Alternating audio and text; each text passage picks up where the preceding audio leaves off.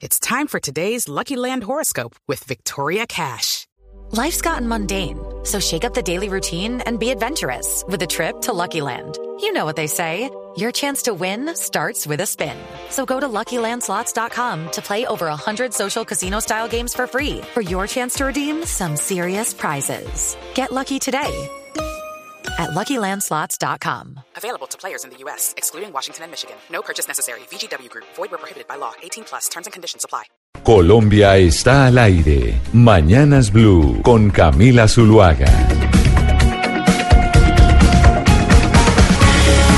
10 de la mañana, 37 minutos y continuamos en Mañanas Blue porque todavía hay muchos temas por tratar. Señor Pombo, bienvenido. Muy buenos días, ¿qué más Camila? ¿Cómo van todo? ¿Con qué llega usted? Pues yo llego con cosas interesantes porque pues mucho se ha hablado de Petro y se tendrá que seguir hablando. Toda la mañana se ha hablado Toda de la Petro. mañana, toda la semana y quizás todo el año, o por lo menos lo que resta de él. Pero poco se ha dicho, y ustedes me corregirán, sobre un articulito por ahí muy perdido y que creo que es extraordinariamente revelador. El Código Disciplinario Único que le aplica a todos los servidores públicos, Camila, incluyendo a los congresistas, dice en el artículo 38 lo siguiente, inhabilidades. También constituyen inhabilidades para desempeñar cargos públicos, como el de congresista, el de senador de la República, a partir de la ejecutoria del fallo de responsabilidad fiscal en la Contraloría respectiva, lo siguiente. Parágrafo primero. Quien haya sido es- declarado... Espere, Pombo, eso que usted está leyendo, ¿en dónde sale? Eso es una, Eso es una ley, Ley vigente, es el Código Disciplinario Único. que le aplica a todos los O- funcionarios. O sea, todo el control disciplinario a todos los O sea, funcionarios. todo el que reciba plata y su sueldo sea del Estado. Exacto. Todo el que quiera ejercer cargos públicos se le aplica este artículo. ¿Y quedan inhabilitados cuando? Quien haya sido declarado responsable fiscalmente será inhábil para el ejercicio de cargos públicos y para contratar con el Estado durante cinco años siguientes a la ejecutoria del fallo correspondiente. Y ahí sigue otra carreta que no vale la pena. Pues bien, en este momento, el senador y hoy tristemente investigado Gustavo Petro Rego, senador de la República, tiene varios fallos de la Contraloría Distrital en firme, lo cual implicaría que el presidente del Senado seguramente tendría que declarar la inhabilidad sobreviniente. ¿Y esto por qué es tan trascendental? Porque una cosa es defenderse en su condición de senador de la República, jefe de la oposición, con 8 millones de votos y un largo etcétera, y otra muy distinta defenderse ante la Fiscalía General de la Nación como un simple y escueto ciudadano. Claro, pero digamos que la argumentación que han dado los seguidores del exalcalde de Bogotá, Gustavo Petro, y hoy senador, es que quien firmó en segunda instancia esa investigación o esos fallos, caballos pues es el señor Granados, Contralor de Bogotá, que también tiene una investigación y tiene algunos intereses políticos. Pero eso no le resta validez ni legalidad al acto administrativo que además ha sido ya avalado por la jurisdicción contenciosa. Acuérdese que el senador Petro estaba, digamos, protegido por una medida cautelar de la sección primera del Consejo de- de- del Tribunal Contencioso Administrativo de Cundinamarca.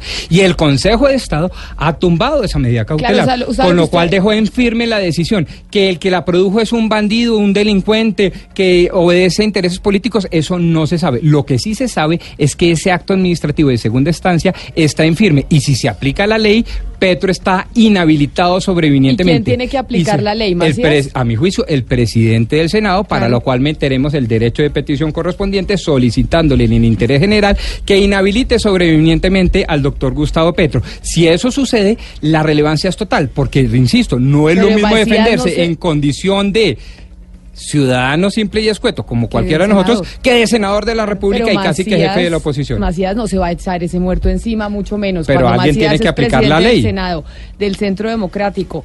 Petro es el líder de la oposición, tuvo 8 millones de votos. Enredado ahorita con el video que tienen que explicar y hasta ahora todos han salido gagueando en las explicaciones. pero es que nadie puede estar por encima de la ley, nadie puede estar al lado de la ley, Pero- todos tenemos que respetar la ley, por más 8 millones de votos, por más candidato presidencial, por más jefe de la oposición y por más relevante socialmente que sea el exterrorista Gustavo Petro. Ese señor también ¿por se qué le le aplica... dice exterrorista a Pues usted? porque ya no es terrorista, lo indultamos. Pero el, eh, el M19 era, con- era considerado Claro, terrorismo, pero no sé, yo supuesto. No, total, y así lo digo en mis columnas. tema. No, no, no, y así lo digo en mis columnas. Y yo no le puedo parece- decir terrorista porque ya no es, es un exterrorista. Ese Lo indultamos y no lo debemos.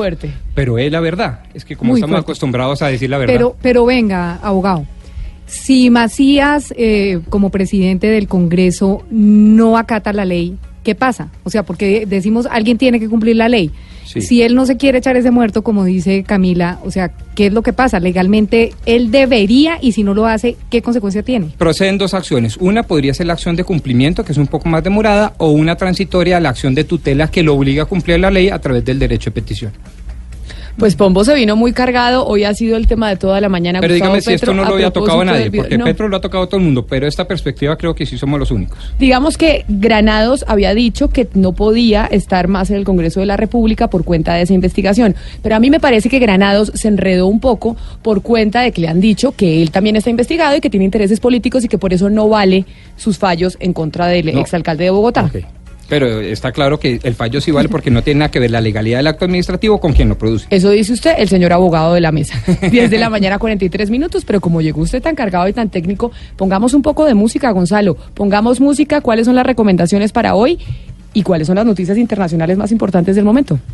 Camila, muy buenos días a usted y a todos los oyentes. La noticia más importante, sin duda alguna, es la llegada de los líderes mundiales a Buenos Aires, Argentina. Llegó Justin Trudeau, llegó el presidente de Corea del Sur, también Erdogan aterrizó en la capital argentina y ya llegó, Camila, Emmanuel Macron.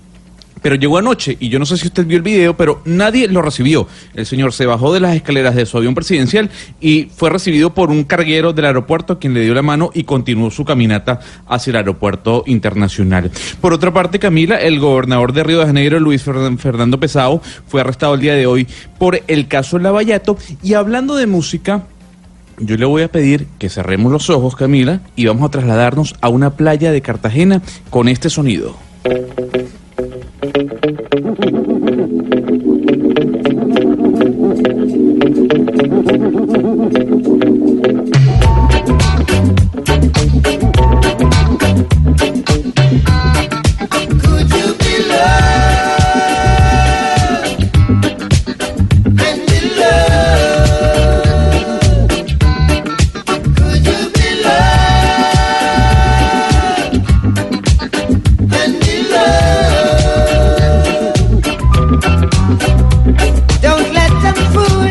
El reggae creo que es esa música que en medio de todo a la mayoría nos gusta, ¿o no, Gonzalo? Es una, es, no es el reggaetón, que eso sí tiene enemigos por doquier. No, Camila, es que le voy a decir algo. No hay género musical más alegre, más happy, más buena onda que el reggae. Y básicamente, hablando de ese género, hoy la UNESCO lo incluyó, lo introdujo como patrimonio inmaterial de la humanidad. Y es que sin duda alguna lo que ha generado este movimiento es muy, muy grande. Y sobre todo, Camila, gracias al señor que escuchamos al fondo, Bob Marley, quien no fue el creador de este género musical, pero sí tal vez la persona que lo llevó a la cultura pop a nivel mundial.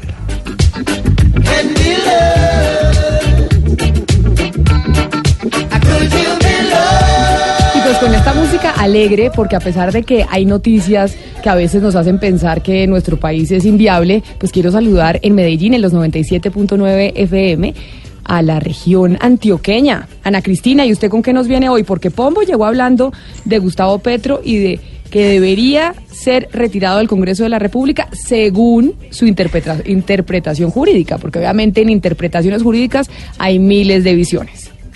Hola Camila, muy buenos días y muy buenos días a toda Colombia. Camila, me está presionando para una noticia buena.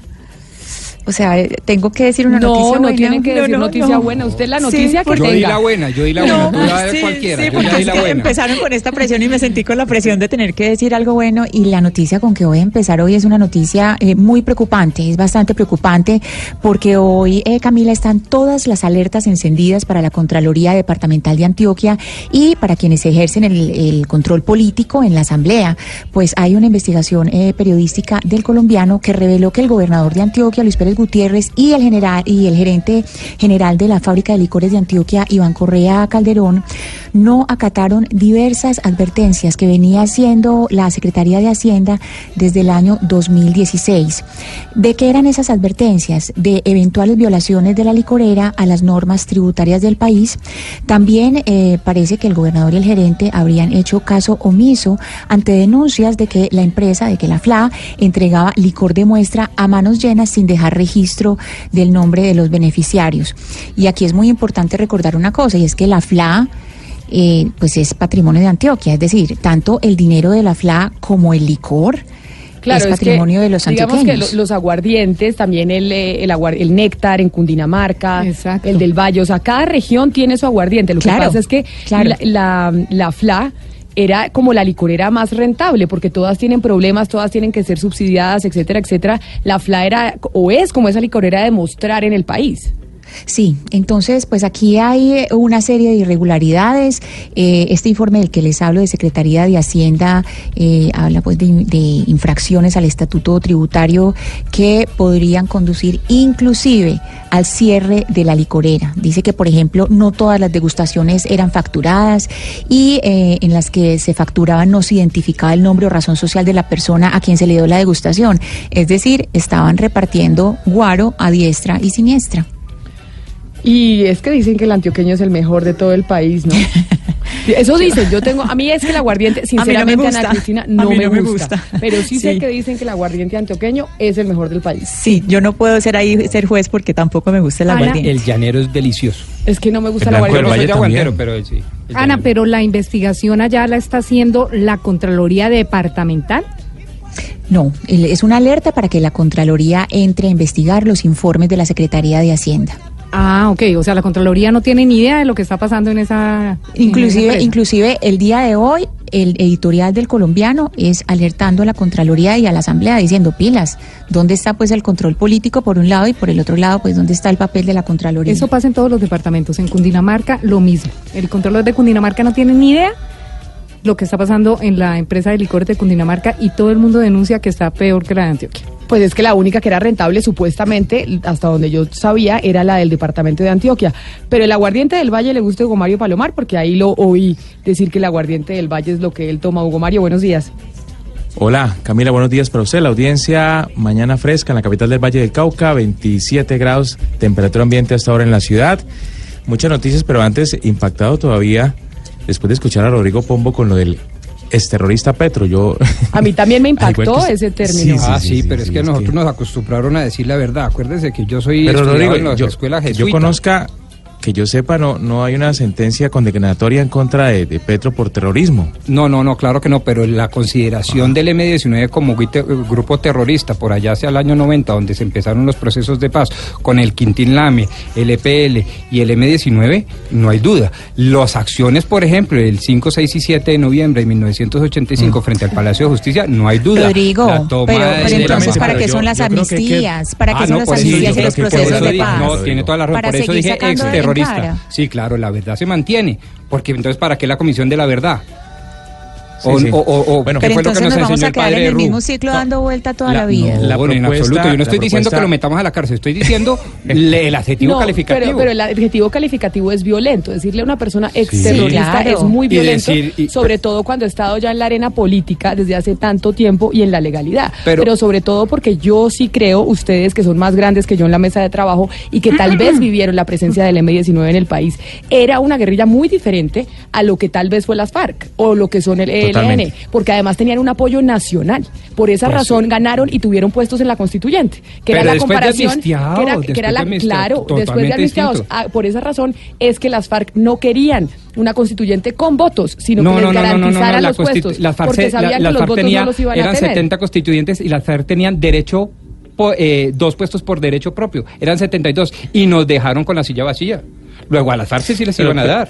Y además Sí, ese, o sea, calificativo también, Rodrigo, es quieras. una afrenta a las personas que lo llevaron a ser alcalde de Bogotá, a los votantes, es Habría decir, que también hay que, hay- sí, hay que medirse Bueno, un poco en eso porque no, también... habría que mirar yo, Fíjate yo que no me ser podré, demasiado- yo, yo entiendo la opinión de usted y la respeto, además me encanta que me digan esto y más en público, pero me sostengo, y me sostengo, repito, porque mi escuela es la escuela de la verdad, para eso están las comisiones de la verdad, para Sí, eso están los libros de a historia. doblar No, la la de página nosotros también. no es la de No, la yo no doblo la página. eso. Yo perdono, pero no olvido. independientemente de lo político. Pues yo, yo, por ejemplo, tengo de todo menos de petrista. Quiero decirlo aquí públicamente, pero, pero me parece que es fuerte el término para una persona que, como dice Camila, vive hoy en la legalidad, independientemente de este escándalo en el que está hoy eh, inmerso. Bueno, Hugo Mario. Pero bueno. Sí, a mí también me pareció fuerte y me, y me, y me sorprendió, y me, sorprendió, me No, sorprendió el bien. término, pero pues usted la libertad de expresión, usted Pombo puede decir lo que quiera.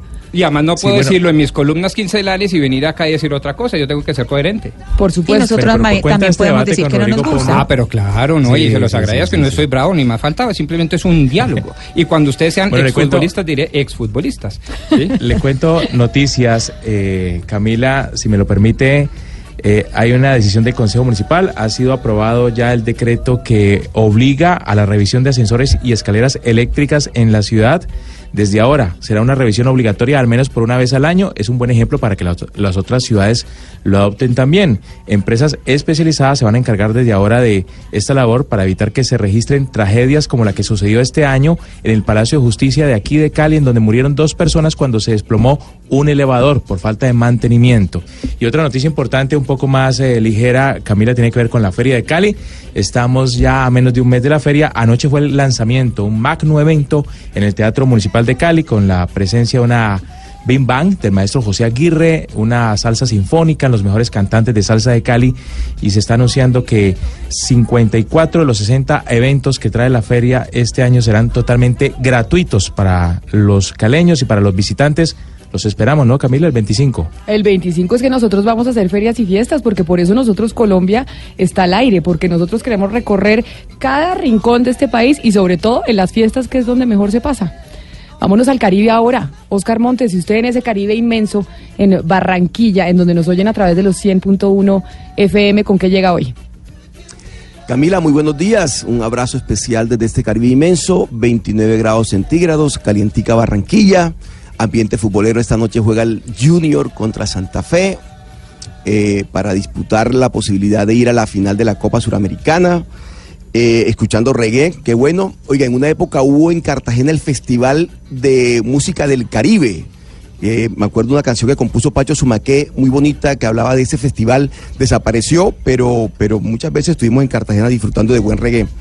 A mí me gusta mucho el reggae. Pero mire, le cuento en materia de noticias. eh, esta tarde a las cinco y media va a haber una reunión en la Casa de Nariño muy importante de la bancada, de la bancada costeña con el presidente de la República para tocar el tema de Electricaribe, nuestro karma, ¿no? Nuestro karma, el karma de nosotros en la región Caribe. Electricaribe para definir la suerte de Electricaribe, qué va a pasar con, con esa empresa que hoy se encuentra intervenida y que le suministra energía a toda la región Caribe, por una parte. Y por otra parte, en, bueno, también escuchando los comentarios sobre lo, del doctor Petro. Yo simplemente quiero agregar a eso y no voy a meterme en la discusión ni a, ni a calificar nada, pero en el caso del M19 hay dos hechos que pues ahí están, que no se pueden ocultar. El secuestro y la muerte, asesinato de José Raquel Mercado por parte del M19 y el secuestro y asesinato de la doctora Gloria Lara también por parte del M19.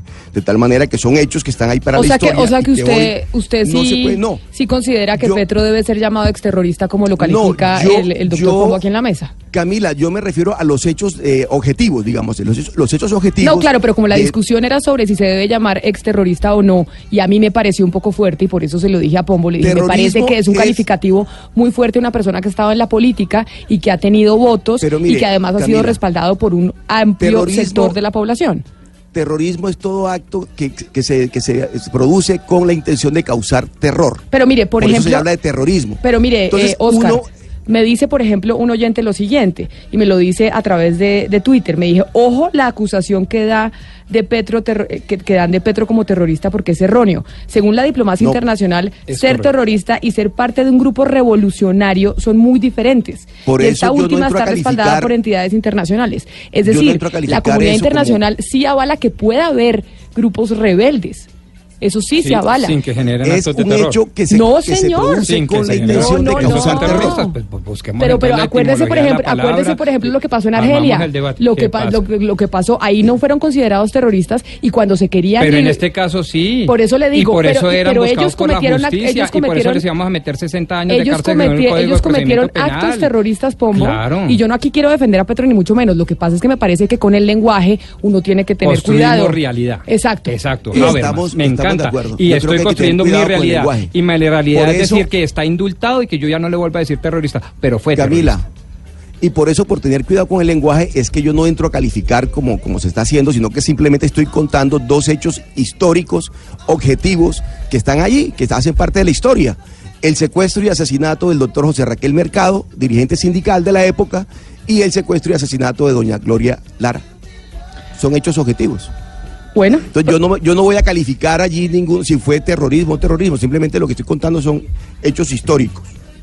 Como nosotros estamos en, el, en Colombia entera, nos queremos ir para el departamento de Nariño. Y nos queremos ir al departamento de Nariño porque allá Santiago Ángel tiene una historia espeluznante en donde están tratando de extorsionar a un eh, concejal para que vote por un proyecto en favor de la alcaldía. Cuéntenos, Santiago, de qué se trata. Nos vamos para el departamento de Nari- de Nariño porque aquí en Mañanas Blue queremos estar presente en todo el territorio nacional. Camila, buenos días. Y mire, específicamente para el municipio del Charco, que es un municipio en Nariño cerca a Tumaco, tiene cerca de 27 mil habitantes. Y resulta que la alcaldía del municipio eh, la, semana pasada estaba discutiendo en el consejo un proyecto para que le aprobaran unos eh, recursos, cerca de 6 mil millones de pesos, porque la alcaldía necesitaba sacar del presupuesto general para pagar algunas deudas que tenía el municipio. Pero mire que resulta que conocimos unos audios en, en los que llaman a un concejal para pedirle que vote en blanco. El proyecto finalmente fue aprobado el viernes pasado, eh, consiguieron las, las mayorías, pero antes de la votación, ese día, el viernes pasado, llamaron a este concejal a decirle que tenía que votar en blanco y que si no lo hacía, pues iba a tener problemas él y su familia. Esta es la historia, escuchemos el audio. Amigo, no vaya a ser huevón que llama ahorita mi llamado y amigo, que están en reunión, no, o sea, que están en reunión de nosotros, la misma de hacer huevón o yo, porque después no, lo- no lo voy a lamentar hoy. ¿Cómo así? Pero el huevón respecto a qué? Bueno, que ya sabes que estoy hablando. Esto que vote en blanco, no, vuelvo a- no le vuelvo a decir que vaya y vote en blanco. Pero respecto a qué usted me habla. Bueno, usted ya sabe, hombre. ¿Ah? Mire Camila, este es el concejal Jason Montaño, que es del Partido Polo Democrático. El alcalde del municipio del Charco se llama Milton Cuero Tejada. Él es eh, de la Alianza Social Independiente, es decir, son dos partidos que son eh, ideológicamente, políticamente cercanos. El concejal iba a votar en contra del proyecto y como estaba amenazado eh, que pasara este proyecto para pagar cerca de 6 mil millones de pesos en deudas de la alcaldía, pues entonces lo llamaron a amenazarlo. El proyecto también contemplaba, por ejemplo, la construcción de unos paneles solares en zona rural, una construcción de un caño en la zona del cementerio, pero la mayor parte de esos recursos era para permitir al alcalde poder pagar unas deudas del municipio. Pues así es como se hace política en las regiones hoy, Camila. El departamento de Nariño presente. Muchas gracias, Santiago. Y muy grave la denuncia que se hace. Son las 10 de la mañana, 59 minutos. Vamos a un pequeño break comercial y ya volvemos porque tenemos un tema importantísimo para América Latina que queremos que ustedes entiendan. Pero antes, tenemos noticias de deportes. Pablo, buenos días. Buenos días a todos. Está tomando fuerza el tema de que la final de la Copa Libertadores se juegue en el Estadio Santiago Bernabéu de Madrid, en España. Boca River en España, así lo están afirmando en estos momentos los medios españoles serios como El País, como COPE, como AS, que ya hay un acuerdo entre la FIFA, la CONMEBOL, la Federación Española de Fútbol y la UEFA y obviamente también el Real Madrid, que va a ser la sede para que ese partido, que aún no tiene eh, día y que aún no se sabe si va a jugar, porque dice 8 o 9 de diciembre, esperando el fallo disciplinario de la Conmebol, se juegue ese partido. Pero hoy, en este momento, la opción más firme es el Estadio Santiago Bernabéu del Real Madrid. Sería buen plan, ¿no? Si fuera en el Santiago Bernabéu, uno dice, buscamos un paquete para ir a Madrid, ahorramos, y uno busca y se queda en la casa de un algunos lugar amigos. elegante. Y pues, claro ¿Sí? que ahorrar de aquí a una semana. Ah. Porque ¿Y qué pasó 8 con lo de o 9 Qatar. Pablo? Esa opción, que era la más... La más- del Monumental, ¿qué van a hacer? ¿Que compraron Con boletas? este sueldo, no, mejor dicho. Era, era la opción Ahorro más firme, pocón. era la opción más firme hasta ayer Qatar. Y también se hablaba de la de boleta, Asunción a los que ya, puertas Pablo. Pero los que hoy compraron España- boleta para el. Monumental, ¿qué hacen? Ese es un tema que, que con Qatar, devuelven, que con ¿no? Qatar, digamos que estaba resuelto entre comillas porque la gente de Qatar estaba dispuesta a reembolsar esa plata. No sé si se juega en el Bernabéu cómo sería. O sea, hasta ahora lo del Bernabéu es una opción que están manejando fuertemente los medios españoles y que muchos ya dan por cerrada. 11 La, del la mala noticia, la mala noticia, eh, Camila y, y Ana Cristina es para Federico Gutiérrez, que creo que Medellín ha quedado descartada. Y Ana, y Ana ¿Cómo se Cristina estaba furiosa. Ana Cristina estaba furiosa con que Federico Gutiérrez hubiera No, ofrecido es que no tiene sentido. eh, a Medellín. No, yo ya, como ya sede. tenía la camiseta del Boca lista. El, el- el estadio Arturo Cumplido del Cincelejo también puede prestarse. Así. Mejor Imagínese. dicho. 11 del día, un minuto. Ahora sí, vamos con una pequeña pausa y ya volvemos. En Mañanas Blue los escuchamos. Y hoy los queremos escuchar a las 11 de la mañana, 5 minutos, sobre la justicia en Colombia. ¿Por qué razón? Porque como lo anunciábamos más temprano, a las 12 vamos a hablar con la ministra de Justicia, porque hemos estado comentando y, y hemos estado pendientes de la ley de financiamiento, de la reforma política. Aquí Diana nos traía esta semana unos detalles de esa reforma, pero ¿y la reforma a la justicia qué? Pombo, siempre coincidimos en decir que si hay algo que necesita el país es una reforma a la justicia. Hay tres grandes reformas que siempre quedan pendientes. Reforma a la justicia, reforma a la salud y reforma pensional. Y algunos le agregan la educación. En lo que tiene que ver con reforma a la justicia, el problema cuál es?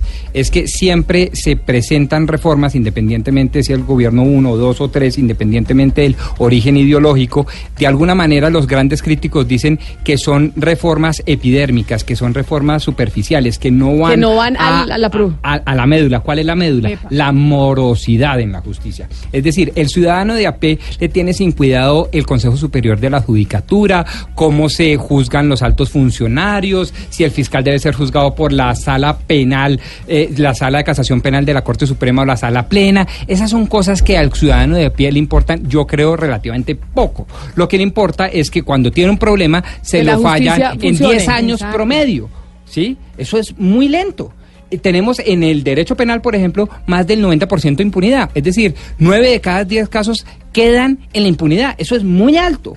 Y ningún proyecto, creo yo, está, ha venido siendo en los últimos 20, 30 años, ha venido apuntando a la morosidad. Pero Pombo, porque es que nunca pasa una reforma a la justicia. Es que vemos a cada gobierno prometiendo una reforma a la justicia. Este no ha sido la excepción. El doctor Duque durante la campaña dijo hay que hacer una reforma a la justicia porque la necesitamos y por eso vamos a hablar con la ministra más tarde para que nos diga qué es lo que va a pasar, porque todo indicaría Claro. que la reforma la van a hundir.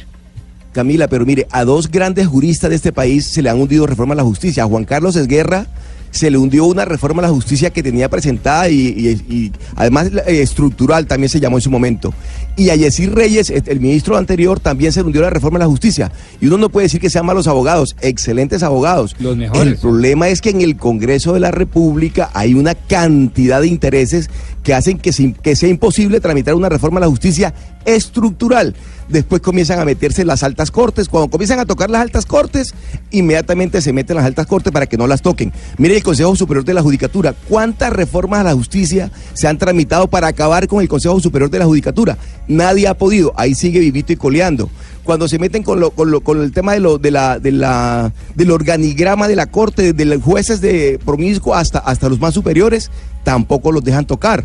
Es decir, realmente, y, y pasan ministros, y pasan ministros, y a todos se les hunden las reformas a la justicia. Seguramente la doctora Borrero es una lástima, pero también se le va a hundir la reforma a la justicia porque los intereses que hay en el Congreso de la República son múltiples y son una cantidad, es una telaraña que es muy difícil de desenredar. Y por eso vamos a hablar con la doctora Borrero más tarde, pero, Pombo, tenemos eh, una pregunta con su patrocinio. Si hoy, hoy la pregunta del día para los oyentes que nos queremos que nos envíen sus mensajes al 316-415-7181.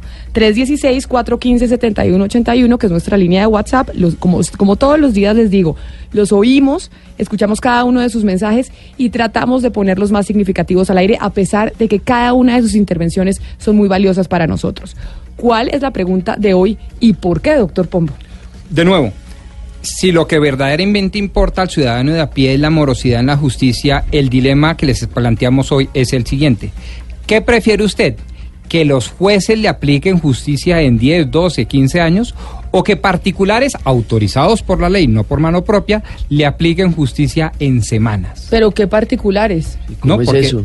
Les explico, porque la gran reforma a la justicia, esta es una propuesta alternativa, es que jueces de paz, es que presidentes de juntas de acción comunal, es que gente que sea respaldada sin tener que ser abogados, árbitros ni nada que se les parezca, que por demás es muy elitista y muy costosa y muy especializada esa justicia, puedan aplicar justicia. Es decir, usted y yo tenemos un problema, le decimos a Diana, que es periodista, que no es abogado, oiga, queremos que usted resuelva este problema, pero que la decisión de Diana tenga el mismo peso jurídico que una sentencia judicial de cualquier magistrado de la República. o de Pero eso cómo ¿no? se hace, Pombo. No, Ah, porque eso sea tiene yo, una pero- estructura, pues que me demoraría aquí muchísimo, pero básicamente esa es la filosofía detrás. Es lo que llaman justicia comunitaria. Y ha sido bien trabajada, por ejemplo, en Perú. Bueno, entonces repítale la pregunta a los oyentes para que no se vayan a perder y nos envíen sus mensajes.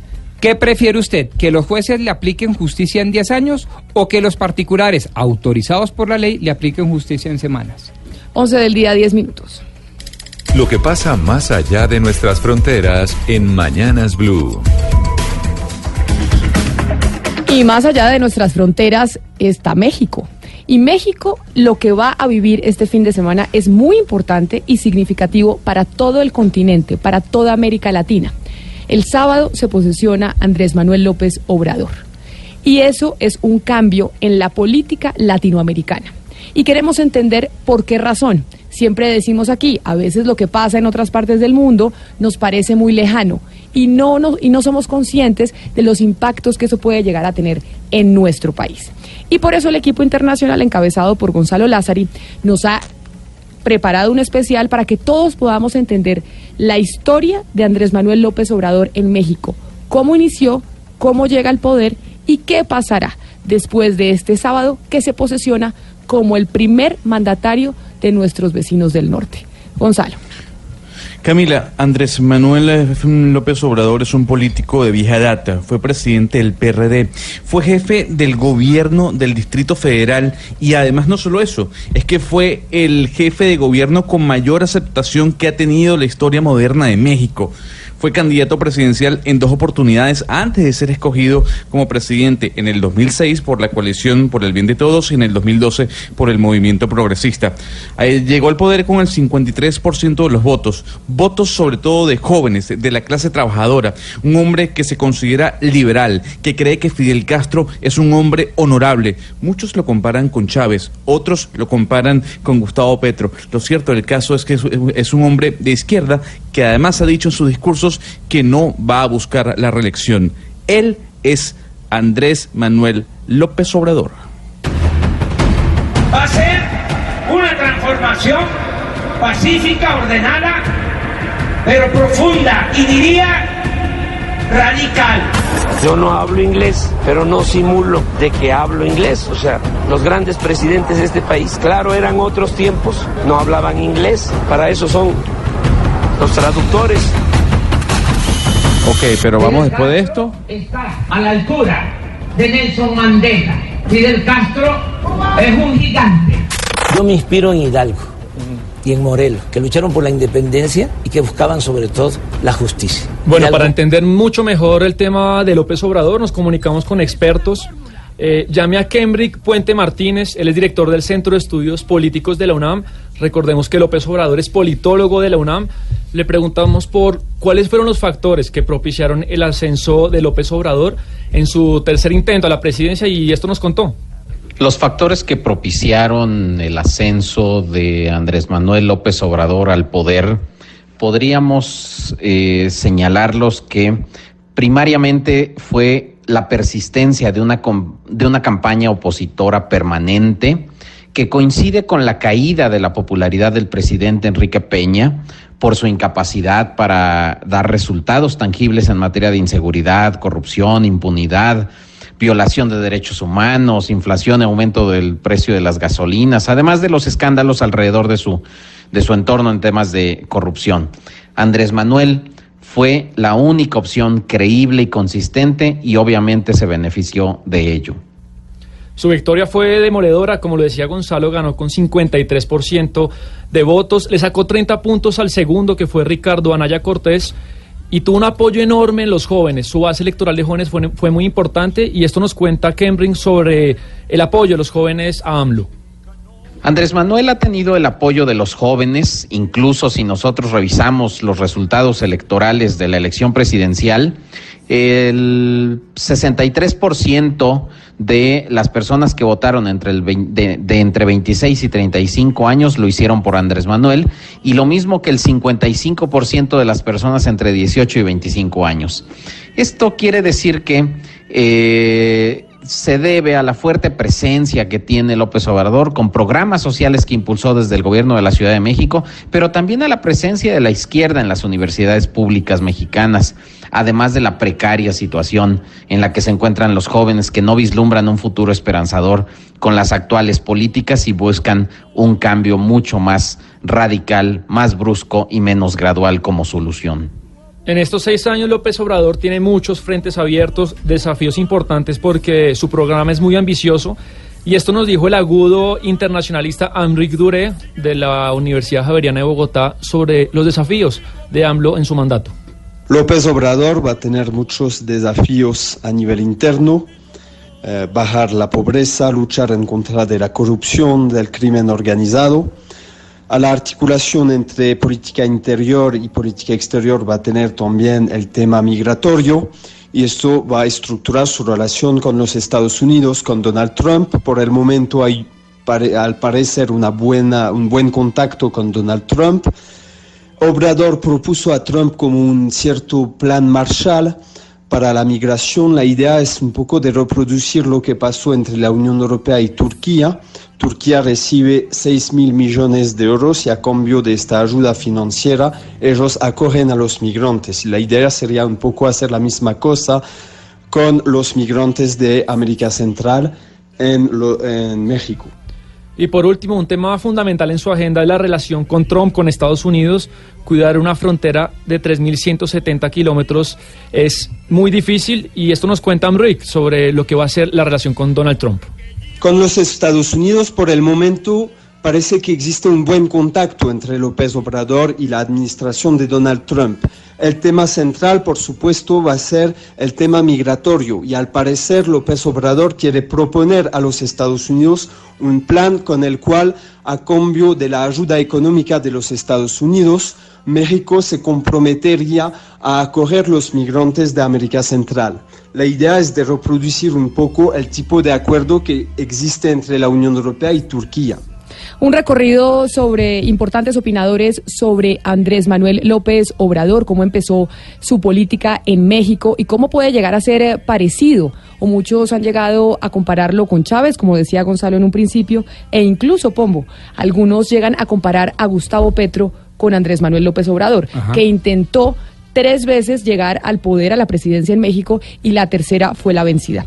Pero ¿quién mejor que el invitado que tenemos en la línea, que el historiador y escritor mexicano Enrique Krause, que es miembro de la Academia Mexicana de la Historia, además de director de la revista cultural Letras Libres, y que ha escrito más de 20 libros, entre los que se destaca uno que se llama Siglo de Caudillos. Señor Krause, bienvenido a Mañanas Blue y muchas gracias por estar con nosotros hablando de este cambio que va a tener su país este sábado con la posesión del presidente Andrés Manuel López Obrador. Bienvenido.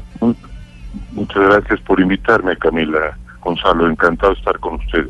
Doctor Krause, nosotros desde Colombia a veces pensamos que lo que pasa en otros países de América Latina puede llegar a ser muy lejano. Sin embargo, este impacto que va a tener el cambio que está teniendo México con la llegada de un presidente como Andrés Manuel López Obrador puede generar una transformación en el continente. ¿Usted lo ve así? Y si es así, ¿por qué razón?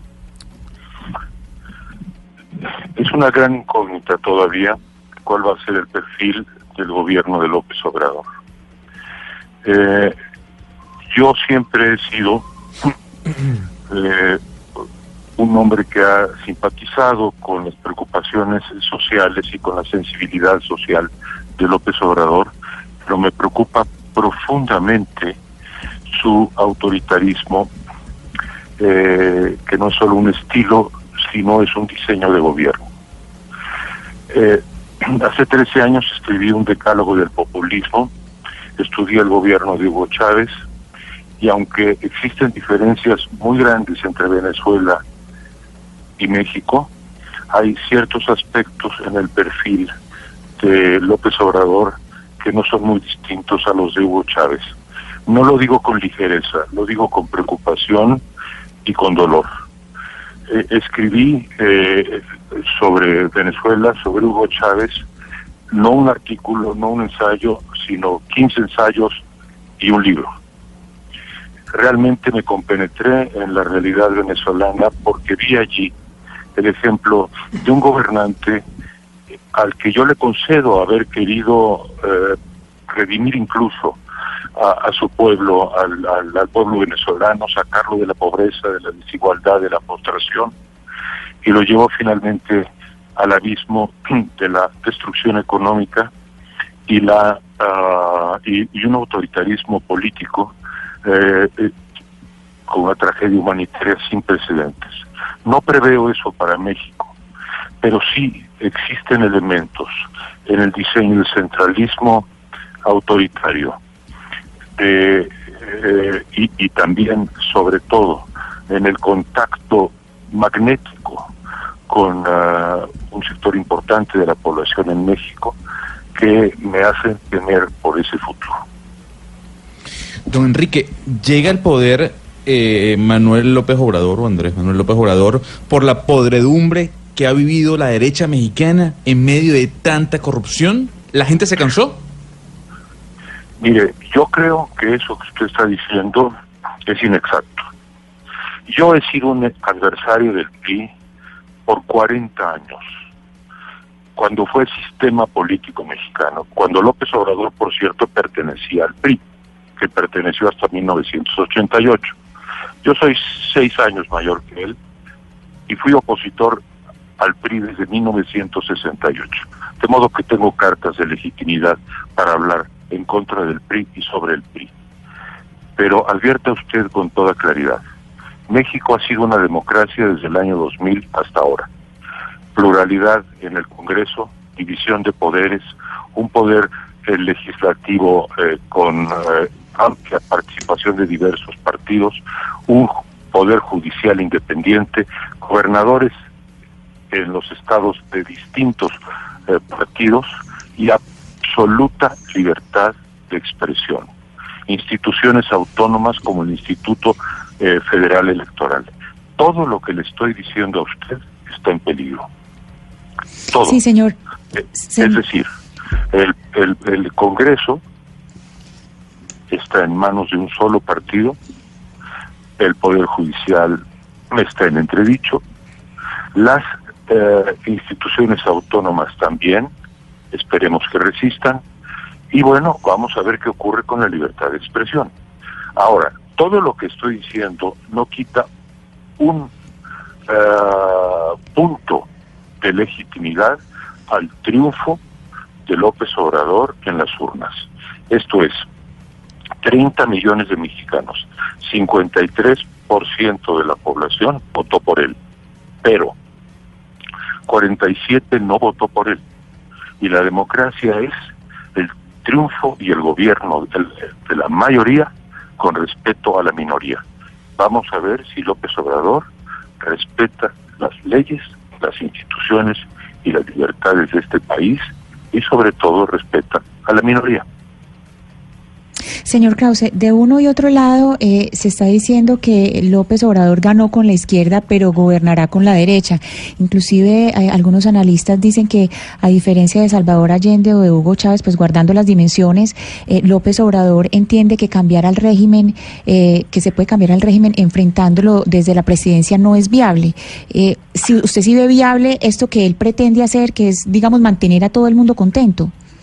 Mire, Camila, en primer lugar no veo qué régimen deba de cambiarse porque México desde hace 18 años es una democracia. Hay un cambio de gobierno, no debe haber un cambio de régimen. Si hay un cambio de régimen va a ocurrir lo de Venezuela, que cambió de ser una democracia a ser una autocracia. De modo que yo no estoy de acuerdo que haya un cambio de régimen. Puede haber y va a haber un cambio de gobierno y un cambio profundo. Un cambio, por cierto, indudablemente hacia la izquierda. Y yo estoy de acuerdo que exista un cambio hacia la izquierda, siempre y cuando respete las instituciones, las leyes de esta república. Y una república es división de poderes, es respeto a las instituciones, es un banco central autónomo y sobre todo es libertad de expresión. Todo lo que estoy diciendo, eh, yo no diría que está en peligro, pero sí está en entredicho. Entonces, Señor Krause, por lo tanto, es, esto en cuanto al régimen, en cuanto a lo de la izquierda y la derecha, mire usted, eh, la cancelación del ah, aeropuerto eh, eh, en la Ciudad de México eh, fu- fue un acto, digamos, eh, con el, el que él tenía todo el derecho a hacer, porque finalmente tiene el mandato que tiene. Pero por otro lado, ah, bueno, no creo que avale la idea de que está gobernando hacia la derecha. Más bien fue un golpe eh, de timón muy fuerte para mostrar a pues a los mercados, a los inversionistas nacionales y extranjeros, que aquí solo manda una persona, el presidente López Obrador. Bien. Eh, uno de los, de los retos más, más grandes que tiene el nuevo presidente de México, señor Krause, será la lucha contra el narcotráfico, un flagelo que, que golpeó a Colombia y que sigue golpeando a Colombia, lo conocemos de cerca. El Chapo Guzmán hoy está eh, preso, está en prisión, pero hay nuevos jefes del narcotráfico, hay carteles todavía eh, sembrando terror en diferentes zonas de México, comprando conciencias de políticos y autoridades. ¿Cómo usted cree que va a resolver el problema del narcotráfico el nuevo presidente López Obrador? Mire usted, eh, la paradoja es que por un lado, yo como liberal y como demócrata, eh, desconfío siempre del poder absoluto. Ese es el mensaje que quiero eh, transmitir a los eh, radioescuchas en Colombia. el poder absoluto es un desastre siempre, en cualquier circunstancia, en cualquier momento de la historia, y sobre todo después del siglo XX es la lección que deberíamos haber ya aprendido eh, y que por fortuna ustedes en su historia en Colombia, con todas sus desdichas, no se caracterizan por, por poder, por tener presidentes de poder absoluto. Dicho lo cual, hay que decir que eh, espero que pueda ejercer el gran poder que tiene López Obrador para coordinar eh, honestamente los esfuerzos y poder atacar con eficacia a dos cosas, la corrupción y el narcotráfico y el crimen. Y mire usted, yo confío que lo haga, porque creo que lo ha prometido como primerísima, eh, primerísimo objetivo de su gobierno. Entonces, espero que ese poder gigantesco, sin precedentes, que tiene eh, en sus manos el presidente López Obrador, que toma posesión pasado mañana, lo utilice, por un lado, frente a la sociedad civil con moderación, con rectitud, con razón y con apego a la ley y con tolerancia. Pero frente al crimen, frente a la corrupción, que sea implacable. Estamos hablando con el historiador y escritor mexicano Enrique Krause sobre la posesión de Andrés Manuel López Obrador como presidente de México este sábado, en donde van a asistir 25 jefes de Estado. Señor, señor Krause, eh, se ha hecho una similitud entre eh, eh, López Obrador y, Gustavo Petro. Ambos fueron alcaldes de las ciudades capitales eh, y tienen un perfil político más o menos afín. ¿Usted qué lectura hace? Usted que conoce muy bien la realidad política de América Latina y haya tenido la oportunidad de conocer a varios de sus dirigentes y líderes políticos. ¿Hay, hay alguna afinidad política de fondo entre López Obrador y Gustavo Petro? Yo creo que básicamente sí, pero en el caso de López Obrador hay un acento eh, peculiar eh, que yo subrayo, que es el tema, que es, un, que, es un, que es una aura religiosa. Yo creo que el observador sigue a sí mismo como una suerte de redentor de México. Y lo curioso y lo importante y lo dramático también es que un sector muy amplio del pueblo lo ve como un redentor. México es un país de profundos sentimientos religiosos, un sustrato religioso profundísimo. Todos los países latinoamericanos lo son, pero en México lo es más. Eh, ojalá y esa esperanza que ha despertado, eh, esa luz que ha prendido en, el corazón de tantos mexicanos, no se extinga. Pero, de nuevo, yo creo que la redención es un fenómeno importante fundamental en la religión, pero no en la política. La política es una zona mucho más eh, turbia, oscura, y, es humana, no es divina. Entonces, ojalá y él entienda que tiene que operar como un como un estadista republicano, no como un redentor. En cuanto a Petro, bueno, mire, yo leí algunos de sus discursos, lo vi, creo que tiene algunos ribetes populistas, pero francamente no pienso que tiene la dimensión eh, humana de, del observador. ¿eh? Sí, Enrique, eh, las expectativas, como usted decía, en el pueblo mexicano son altísimas. Uno se pasea por el programa de él y hay propuestas muy ambiciosas. ¿En qué medida hoy el Estado mexicano tiene la capacidad institucional y económica de cubrir algo de eso? Algo de eso sí, todo de eso no. y algo de eso limitadamente, fragmentariamente, tendrían que poner prioridades, es urgente atender necesidades sociales. Yo estoy de acuerdo con muchos de los programas sociales eh, de los jóvenes y de los eh, eh, eh, adultos mayores. Como ve usted, yo tengo una visión, digamos, diferenciada, matizada sobre López Obrador. Yo no veo la vida como blanco y negro. Mi temor es que López Obrador vea la vida como blanco y negro. Y sobre todo me preocupa lo siguiente. Cuando yo fui a Venezuela, advertí algo eh, profundamente perturbador, que era la división de los de que Chávez imponía entre los venezolanos que lo apoyaban y los que no. El buen pueblo y el no pueblo. Esa división, ese desgar, ese esa acto de desgarrar a la familia venezolana le hizo más daño a Venezuela que la, la caída de los precios petroleros. Pues bien, algo de eso tiene López Obrador. Dividir a los mexicanos entre los buenos que lo apoyan y los traidores que no. Ojalá y eso no persista. Ojalá y eso cambie a partir del primer minuto de su gobierno. Señor Krause, y ya para despedirlo, cuando yo le decía empezando esta entrevista qué implicaciones va a tener esto sobre América Latina, me refería entre otras cosas a lo siguiente, a lo que va a pasar con Venezuela. Porque el presidente de Venezuela, Nicolás Maduro, ha sido invitado a la posesión de Andrés Manuel López Obrador y estará en México. Y eso ha enviado un mensaje de cuál será la posición de México frente a lo que se debe hacer con ese país que ya ha enviado tantos migrantes a diferentes naciones latinoamericanas. En lo que usted ve, ¿cuál será la posición de México frente a lo que pasa en Venezuela? con López Obrador ahora en el poder, que es, digamos, uno de los problemas más grandes que tenemos en este momento en el continente. Lamento profundamente la invitación que el gobierno mexicano le ha hecho a Nicolás Maduro. Creo que primero Chávez y luego Maduro destruyeron a su país en un acto eh, en, con una responsabilidad histórica que no se ha visto en la vida latinoamericana y créanme que la he estudiado.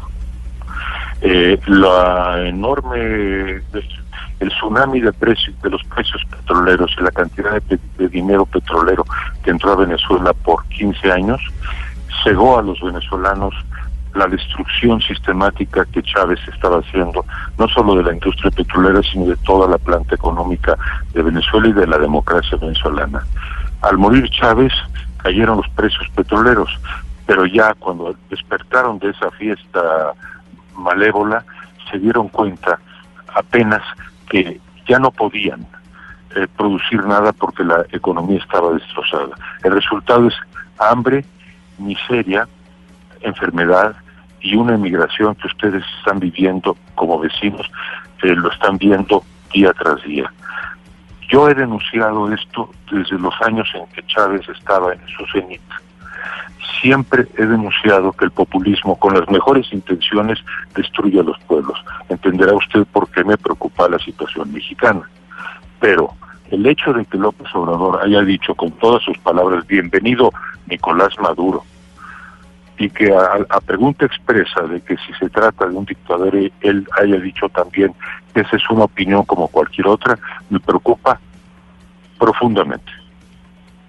Señor Enrique Krause, muchísimas gracias por habernos atendido esta mañana en Mañanas Blue.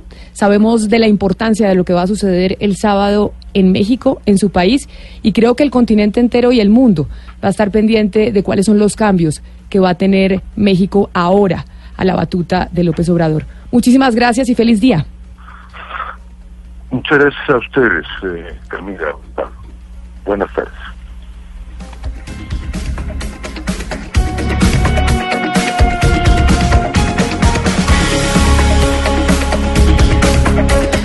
Hugo Mario, tenía algo que decir usted sobre lo que nos decía Enrique Krause, que además es un personajazo, porque sin duda alguna sí. es de esos historiadores que conoce América Latina como ningún otro, que tiene claramente, como todos, una posición ideológica marcada respetable. y respetable, pero que ha estudiado fuertemente lo que ha pasado con los caudillos y los líderes políticos del continente. Ese mensaje que deja la llegada de López Obrador a, al gobierno mexicano hay que entenderlo eh, desde Colombia, Camila. Eh, llega rompiendo con, con una hegemonía del bipartidismo durante años en México, llega además con un populismo de izquierda que eh, se, se, se elige justamente cuando un gobierno como el de Peña Nieto tiene serios cuestionamientos, es muy crítico por la corrupción que representó, porque eh, estuvo acusado de tráfico de influencias, incluso de falsificar una tesis doctoral. Es decir, lo de Peña Nieto fue un desastre y fue lo que para mí dio paso a la elección de, de este líder de izquierda. Y es, creo yo, a lo que muchos le están apostando en Colombia, a que a Iván Duque le vaya tan mal que no queda otra opción en el 2022 que elegir a un líder de izquierda. Por eso nos parecía importante contarle a los oyentes lo que va a pasar en México, porque eso se replica o se puede replicar en otras naciones latinoamericanas y es lo que estamos viendo. Pu- Pueblos absolutamente cansados de la corrupción, de los países, de los partidos tradicionales, de los políticos tradicionales, eligiendo gente que ha estado fuera de esa corriente política pensando que puede generar un cambio. Lo vimos en Estados Unidos con Do- Donald Trump, lo vimos en Brasil con Bolsonaro, lo vimos en México ahora con Andrés Manuel López Obrador y es lo que puede llegar a pasar aquí en Colombia. Que sea bueno o malo no me atrevería yo a calificarlo, solo es un fenómeno que estamos viendo y que puede servirnos de espejo para vaticinar lo que puede llegar a pasar Camila, pero- aquí en nuestro país. Camila, pero en el caso de López Obrador tiene una trayectoria política extensa, ¿no? López Obrador tiene, a diferencia de otros que no muestran mayor experiencia, López Obrador tiene una gran experiencia política. Fue alcalde de Ciudad de México y le fue muy bien, además, como alcalde de Ciudad de México. Claro, pero no le Eh, digo que fue tres veces candidato presidencial. Entonces, y en No, la y él lleva tercera- 40 años, él lleva 40 Lo- años lo recorriendo digo, todo Lo que México. digo es que hay otros líderes eh, que aparecen de la nada y, y- y quieren salvar países. Los pero en el caso de López Obrador, tiene una trayectoria política. Yo, yo- yo- la pregunta mía es, ¿cuál es el López Obrador que va que asume el, el sábado? ¿El, ante- el anterior, el que inclusive con un discurso incendiario, si se quiere, o un López Obrador como le fue bien en Ciudad de México? Es que también hay que, hay que tenerlo presente esa parte. Y lo que Lo que implica pasa, para el Oscar, es que continente. tiene- Sí, no, perdón Camila, es que hay una serie de medidas que ha tomado él, o de anuncios, mejor porque todavía no, no está Anuncios. posicionado, una serie de anuncios que, que tienen muy sorprendidas a las personas. Eh, Primero es el proyecto de seguridad eh, pública que a juicio de muchos pues pone a los eh, mexicanos como en manos de los militares. En segundo lugar, el Consejo Asesor Empre- eh, Empresarial que él eh, tiene, pues en el que predominan los mismos miembros que hace un año él estaba llamando la mafia del poder y que tanto había criticado. Y empezar con esta medida de punto cero para los corruptos. Si toda su vida, su gran, o sea, su gran batalla fue contra la corrupción. Y entonces entrar haciendo, anunciando una medida que precisamente va en reversa de lo que él siempre luchó. Y también su, su relación, eh, o sea, empieza con una relación extraña. Es que las medidas son muy extrañas. Yo entiendo la preocupación de Enrique Krause frente a- al personaje de López Obrador, porque, eh, como les decía, la gente está diciendo, este señor ganó con la izquierda, pero inmediatamente ganó. Lo que está haciendo es buscar la derecha. Es, es una aproximación muy extraña. A observar lo que va a pasar en México en estos próximos seis años que dura el periodo de López Obrador en ese país. 11 de la mañana, 37 minutos. En Mañanas Blue los escuchamos. Y volvemos a nuestra realidad local. Vamos a ver qué dicen los oyentes a su pregunta, señor Pombo, con su patrocinio. Repítala para que te- entremos en contexto. ¿Qué prefiere usted? ¿Que los jueces le apliquen justicia en 10 años o que particulares autorizados por la ley le apliquen justicia en cuestión de semanas? Esto a propósito de la entrevista que vamos a tener con la ministra de Justicia más adelante, hablando sobre la reforma a la justicia, que parece que se cae. ¿Qué dicen los oyentes? Buenos días, señores de la mesa de Blue. En el tema de hoy, pues estaría de acuerdo que particulares tomaran decisiones, así como en Estados Unidos, que llevan jurados, los jurados deciden. Esa sería la única manera de, de que la ley en este país funcionara. Y entendieron, Pombo. Entendieron su pregunta. A mí me parecía que no le iban a entender porque a mí me costó trabajo. Pero los oyentes son más inteligentes que yo. Claro, y- bueno, no, no estoy diciendo claro, eso. Estoy diciendo- Claro que sí. Estoy diciendo que, los, Obvio. estoy diciéndote que los oyentes son muy inteligentes y yo confío en la inteligencia colombiana, pero además este le dio un tinte muy interesante y son los famosos tribunales comunitarios, es decir, que Que la una mamá, persona común, que el veterinario termine fallando Claro. un caso de fondo. Me parece brillante la intervención. Pues buenos días, mi nombre es Laura Orozco, se los saludo a todos de la mesa de trabajo, los escucho todos los días. Pues personalmente pienso que es difícil soltarle el manejo de la justicia a particulares, no pueden trabajar con la imparcialidad que se necesita para dar de pronto un concepto para solucionar un problema. No sabemos qué intereses o qué conflicto de interés tenga el particular sobre el, sobre el caso a tratar. Es muy difícil. Yo pienso que es mejor que la justicia y los jueces lo resuelvan a tiempo. Le quedó cortado a ella, sí. Ah, ella fue la que se le cortó. Yo iba a decir, Jennifer, ¿por qué me corta la oyente? Eh, la palabra era a tiempo. A tiempo. Bueno, me encanta que nos, que nos llamen mujeres y que nos manden eh, sus mensajes, porque normalmente los hombres son los que, pues, tienen, por alguna razón, y eso decía Sheryl Sandberg, que ahora está cuestionada, trabajadora en Facebook, en su libro LinkedIn, que yo se los he recomendado y acá ninguno se lo ha leído, y es que en una mesa, en una junta, en un salón de clases, en cualquier sitio público, las mujeres siempre tienen una menor tendencia a hablar, porque les da pena, se retraen, siempre nos sentamos atrás, nunca nos centramos en el centro. En cambio, los hombres si llegan a sentarse en el primer puesto, a decirlo, a levantar la mano, a ser los que hablan, y si usted se fija, en los oyentes es así. Por eso me parece maravilloso que sean las mujeres las que nos envíen mensajes. ¿Qué dicen nuestros oyentes, Jennifer? Vamos acá con un hombre. Buenos días Camila, para todos los de la mesa y todos los que nos escuchan, para opinar acerca del tema del día. Eh, yo pienso, yo sí preferiría un juicio rápido y bien hecho y no esperarme 10 años a que un juez decida y de pronto no quedar conforme con lo que el juez decida. Es mejor, como dicen, un mal arreglo que un buen pleito. Esa es la palabra de mi papá. Camila es mejor un mal un- esa frase, pues él con- me la decía. Que con el debido respeto de su papá, yo estoy abiertamente en contra y le ha hecho mucho daño a, a- a Colombia y a Latinoamérica en general. ¿Por qué? Camila- Porque es la cultura de, no, no, no, no, en últimas no confiemos en la justicia porque es demorada, porque es precaria, porque es Pues aburrida. porque hemos vivido Camila- eso. No, no, por eso, Camila pero, pero yo creo Camila que sí hay que creer en la justicia porque al fin y al cabo lo que hay que es cambiarla para que lleguen los fallos prontamente, Camila y. Rodrigo, que fue el que, Camila y Rodrigo, que fue el que se inventó la pregunta. Óigame, en la cultura guayú existe la figura del palabrero.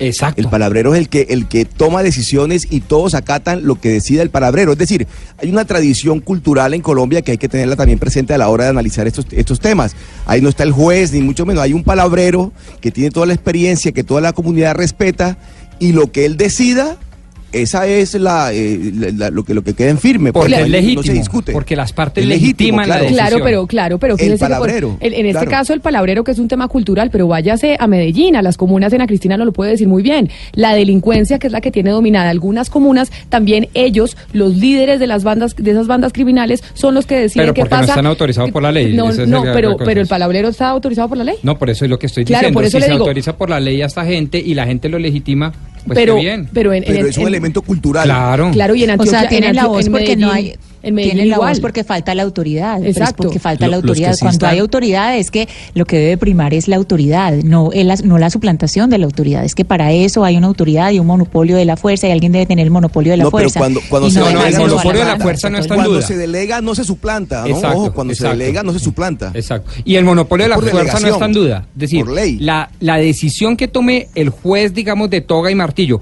o el comunitario es una decisión que la autoridad monopólica, es decir, la policía del O sea, el ejército, Estado- la hacen valer. El Estado la hace valer.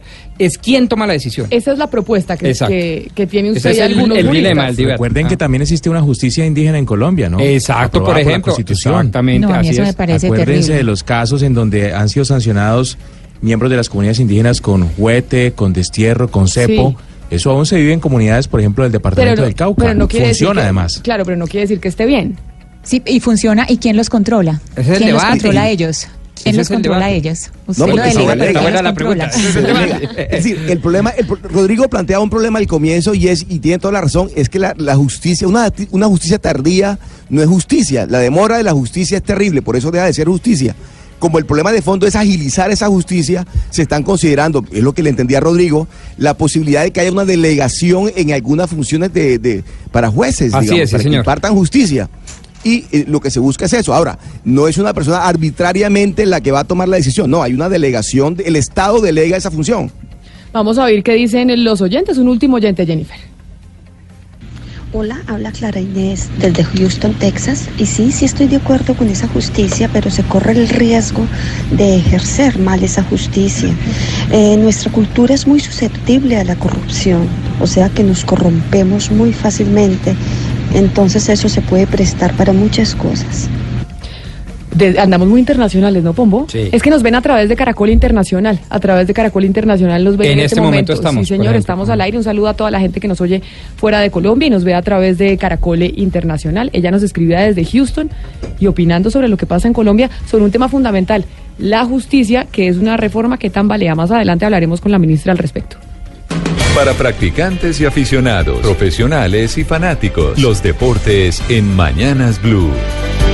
11 de la mañana, 45 minutos. Rápidamente de los deportes. Pablo estaba viendo en el periódico AS de España que ya casi que es un hecho lo del Bernabéu. Pero sabe que estoy leyendo también prensa de Argentina y acaban de decir en Teis Sports que París surge también como una posibilidad. Pero los españoles, como decía usted, ya Sí, lo están los dando como un españoles hecho. dan por hecho a Madrid, pero en Argentina ya están dando a París también. Vamos a ver qué pasa. Lo que sí también dicen en Argentina desde ya que es un hecho. No descarten si se lejos, Pablo. es que Boca eh, definitivamente Pues sí va a jugar estamos el partido. escuchando ofertas. Aún no hay fallo de- del Tribunal de Disciplina de la Conmebol, pero Boca en este momento parece que ya cambió su posición y sí está dispuesto a jugar el partido. Lo que falta saber es la sede y el día, porque en Madrid dicen 9 de diciembre, es decir, domingo 2 y 30 de la tarde, hora de Colombia. Pero también están hablando ahora de París. El que sí tiene sede, el partido que sí tiene sede es el de esta noche, que mencionaba hace un rato Oscar Junior Santa Fe, 7 y 45 de la noche, transmisión de Blue Radio desde las 7 y 30.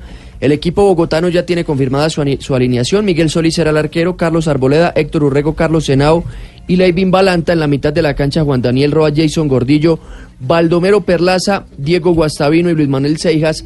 El delantero será el goleador Wilson Morelo. Y preocupa a Camila y oyentes, sobre todo en Barranquilla.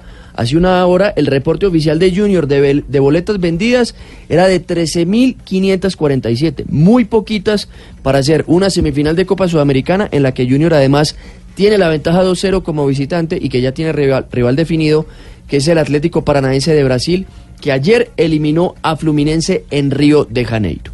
10, 11 de la mañana, 46 minutos. Es momento de despegarnos de Barranquilla en los 100.1 FM, en Medellín en los 97.9 FM, en Cali los 91.5 FM y en Bucaramanga 960 AM, porque cada una de esas ciudades va a tener información local y nosotros nos volvemos a encontrar a las 12 del día en punto con esas ciudades para hablar de la reforma a la justicia.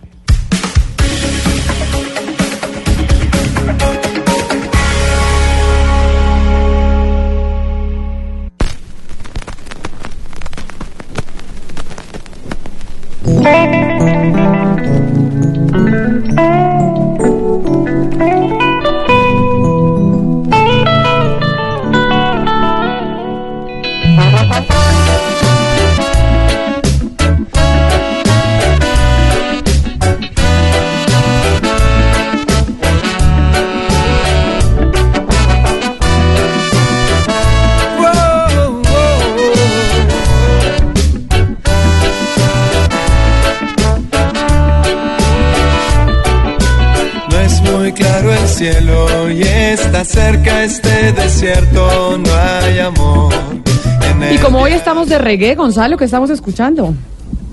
Camila, lo primero es que hay que recordarle a los oyentes que toda la música que co- colocamos en el programa la pueden encontrar en Spotify. Usted va a la lupita de la aplicación y coloca numeral Colombia está al aire. Tenemos 95 seguidores ya de este playlist, de esta cuenta. Hace dos, días le hace dos días o un día le pregunté y tenía 50.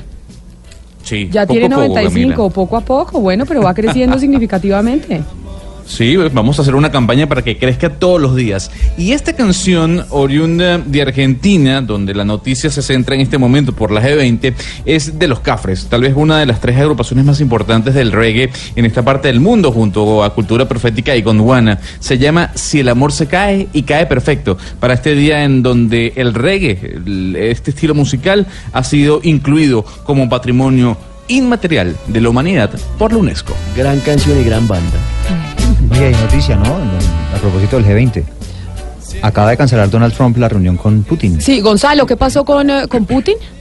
¿Y con, Sí, y con el eh, presidente Donald Trump? Hay que decir, Camila, que el, perdón, eh, el presidente Donald Trump está viajando ahorita en el Air Force One eh, directo a Argentina y a través de un trino acaba de colocar que la reunión que tenía pactada con Putin en Buenos Aires se cancela. Y básicamente se cancela por el enfrentamiento que hay nuevamente entre Rusia e Ucrania en la frontera entre ambos países, luego de que Rusia esta semana confiscara tres barcos ucranianos, repito, en la frontera entre ambos países. Ha dicho el presidente Trump que luego del G20 podría haber una nueva reunión, o por lo menos hasta que este conflicto se resuelva. Y tenemos eh, actualización de la ley de financiamiento, que es una reforma tributaria. Ellos han querido Sí, llamar sí. la ley de financiamiento, pero así como pasa en Colombia, le llamamos eh, de manera distinta. ¿Por qué será eso, Pombo? ¿La ley de financiamiento? o No, que porque se- llamamos las cosas distinto. Eh, bueno, algún amigo mío eh, uruguayo me decía que es que aquí tenemos un lenguaje muy refinado y que somos muy Ah. diplomáticos. ¿Es en serio? Y de verdad, Para entonces uno mejor, dice no sé qué y la, suavecito. y la política nuestra comparada con el vecindario es mucho más, a mi juicio, civilizada. Aun cuando los colombianos nos damos mucho látigo, eh, eh, es mu- el lenguaje es mucho más depurado y eso es altamente conveniente para las democracias. Pero sabe que me contaba un amigo que alguna vez estuvo en Bolivia haciendo las asesorías eh, de política pública al gobierno boliviano y me decía, me quedé aterrado del nivel del debate. Muy por encima del nivel del debate Con en Colombia, con respeto, escucha, pero además con argumentos, con conocimiento, Maravilla. que eso poco a poco lo hemos venido perdiendo en Colombia, porque el nivel del debate se ha venido perdiendo. Sí, Y, eso sí, sin y- duda. y lo, y lo hemos visto. Sí. Antes éramos mucho más respetuosos y hoy en día usted ve a los congresistas, a los ministros y todo agarrándose y hablando como hablaba el fiscal en el Congreso de la República, para no irnos muy lejos. 11 del día, Sin 50 palabras. minutos. Vamos a ver qué pasó con la ley de financiamiento y las motos, Julián Calderón. Camila, buenos días. Pues eh, actualmente, para ponernos en contexto, las motos que tienen más de 200 eh, centímetros cúbicos en su motor pagan un impuesto al consumo de 8%. Lo que se detectó, que algunos dicen es un mico, otros dicen es un error, era que en el artículo 113 de vigencias y derogatorias de la ley de financiamiento había una muy puntual que derogaba este artículo y entonces se ampliaba para todas las motocicletas el gravamen del 8%, incluyendo las de menos de 200 centímetros cúbicos, que son la mayoría, las que usa la gente de estratos más bajos principalmente para ir a su trabajo o inclusive para trabajar. Ya se confirmó con el ministro de Hacienda, efectivamente fue un error y pues en las próximas horas va a salir de la ponencia. Y seguimos ahora en Bogotá. ¿Usted ha visto los conos, Pombo? Los, los conectos de tráfico. sí. Pero los que se disfrazaban, ¿se acuerda? Ah, sí, ¿Se chéverísimos. acuerda que una vez que un cono se pegó el- con alguien, con un Le motociclista pegó, o no? moto- le pegó a un motociclista. Le pegó a un Se motociclista. Porque lo estrelló y se... Pero se sí sabe de los conos que le hablo o no? Sí, sí, sí, sí. De Muy que- estilo mocusianos, de Muy esos que mocusianos. muy, sí, de culturas eh, ciudadanas, sí señora. Bueno, ¿qué fue lo que pasó con los conos, Eduardo? Pues imagínense que mm, van a cambiar de estrategia, porque claro, ya no solamente van a ir a gritar y hacer bulla para los mal parqueados, para hacer- boletearlos, como decimos popularmente, sino que ahora le van a meter música al tema. ¿De qué se trata, Isabela? Eduardo, Camila, miren, pues estamos a un solo día de diciembre y como ustedes saben, eh, pues es por esta época empezamos a hacer compras para el 24, organizamos fiestas e incluso empezamos a hacer los preparativos para las novenas. Resulta que la Secretaría de Movilidad reveló que en diciembre es cuando se incrementa el número de infracciones por mal parqueo en la ciudad. Por eso tienen una nueva iniciativa con los conos andantes de los que ustedes estaban hablando, esas personas que nosotros hemos visto disfrazadas de cono naranja que a veces pues vemos por las calles. Ellos seguirán boleteando a los infractores, pero esta vez a quienes vean mal parqueados van a empezar a cantarles dos tropiconazos. Miren, dos canciones que creo que se pondrán de moda durante esta Navidad. Escuchemos el primero.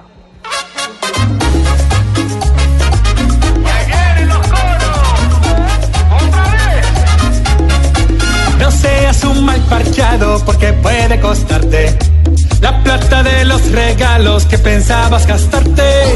No dejes por ahí tu carro si está prohibido.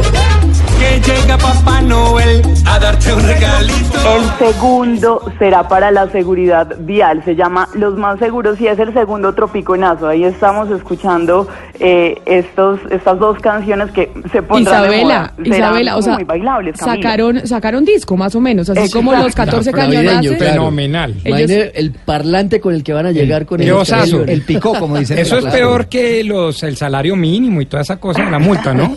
No, de verdad, qué osazo. La vergüenza. Parqueada. O sea, ¿A usted le daría pena que le pusieran el tropiconazo ahí? Sí, a mí si me da pena que me multen, es más, me da pena medio parquearme. Imagínese que me lleguen con ese bullaranga, ¿no?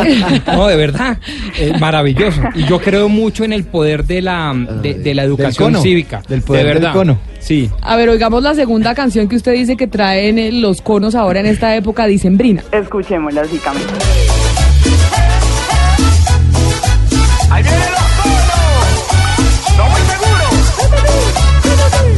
Llegó diciembre con su alegría, los peatones llenan la vía.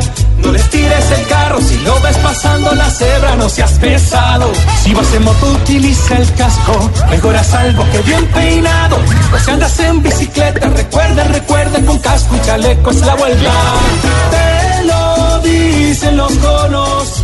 Me encanta, Isa, pero me encanta. O sea, las dos canciones, si yo fuera emisora musical, las programaría. Es como- No, y Camila le cuento, además de pues las canciones, estos ya tienen videos, o sea, ustedes pueden entrar a, a YouTube y pueden ver eh, a los conos ahí bailando, cantando, mejor dicho, ya llegó diciembre, pero lo importante es tener conciencia de parquear bien en la ciudad para evitar trancones y evitar pues varios accidentes. Bueno, esta va a ser la canción de Navidad en Bogotá.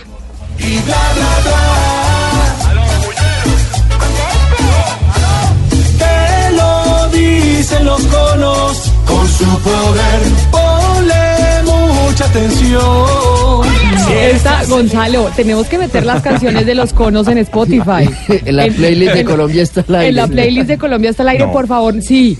Metamos las canciones de los conos. Y le damos gusto a Oscar. Mire, por ejemplo, véala por ese lado. Sí, prometo. A ver, eh, Isabela, ¿usted le pasa las canciones a, a Gonzalo para que las suban ahí en Spotify? Claro No, que ya sí, va, ya va, ya va, ya va, paso. ya va. Y, y bailamos y todo, ¿no? Porque pues es que ya va a Y- empezar diciembre. No, Isabela, yo bailo con usted cuantas veces usted quiera conmigo. O sea, cuando vaya a Colombia, vamos a bailar esta canción. Pero Camila, yo no puedo subir esta canción a Spotify así por así. ¿Por qué no? O sea, no, porque o sea, esto no es un chat ni nada. Eso es un- esto, requiere un tiempo, que si eres artista, etcétera, etcétera. O sea, O sea, la eh, canción no está en. Spotify, por eso usted no la puede no está. poner. Exactamente. Ah, o sea, por eso no la puede poner en la playlist. Oiga, pero, pero yo no, pero un escuchemos un momento, ya va. No, no, ya va, ya va. Le tengo un Podemos dato. descargar la canción y la ponemos mañana, por ejemplo. No es solamente la canción, sino además hay video, ¿no? Hay videos, Esto sí. está eso- montado en YouTube. Eso, eso es lo que estaba diciendo, lo que estaba diciendo Isabela. Pero entonces no hay posibilidad de ponerla en Spotify, Gonzalo. No hay posibilidad alguna. Ay, no. Entonces, ¿cómo hacemos para llamar a los señores de Spotify para que la suban? Pero podríamos Bueno, pues hablar no. también con, con la Secretaría de Movilidad. Y que ellos la suban, ¿no? ¿Cómo Ellos es? la pueden subir porque es de autoridad de ellos. Movilidad y, Records. Y así podría ser. sí. Movilidad Records. Con los récords. Creería que sí. Pero entonces, Gonzalo, usted que es amigo de los de Spotify, ayúdenos a que suban la canción. Y ahí Isabela hace la gestión con los de la alcaldía de Bogotá Sí, para buenísimo. que Cono Records la suba y autorice que ahí esté su música. Haré todo lo posible si Isabela me promete que va a bailar conmigo esta canción. Claro que sí, claro que sí. A ver, póngale la canción.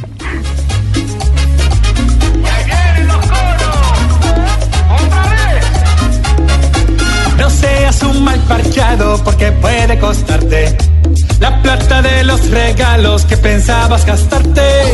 No dejes por ahí tu carro si está prohibido.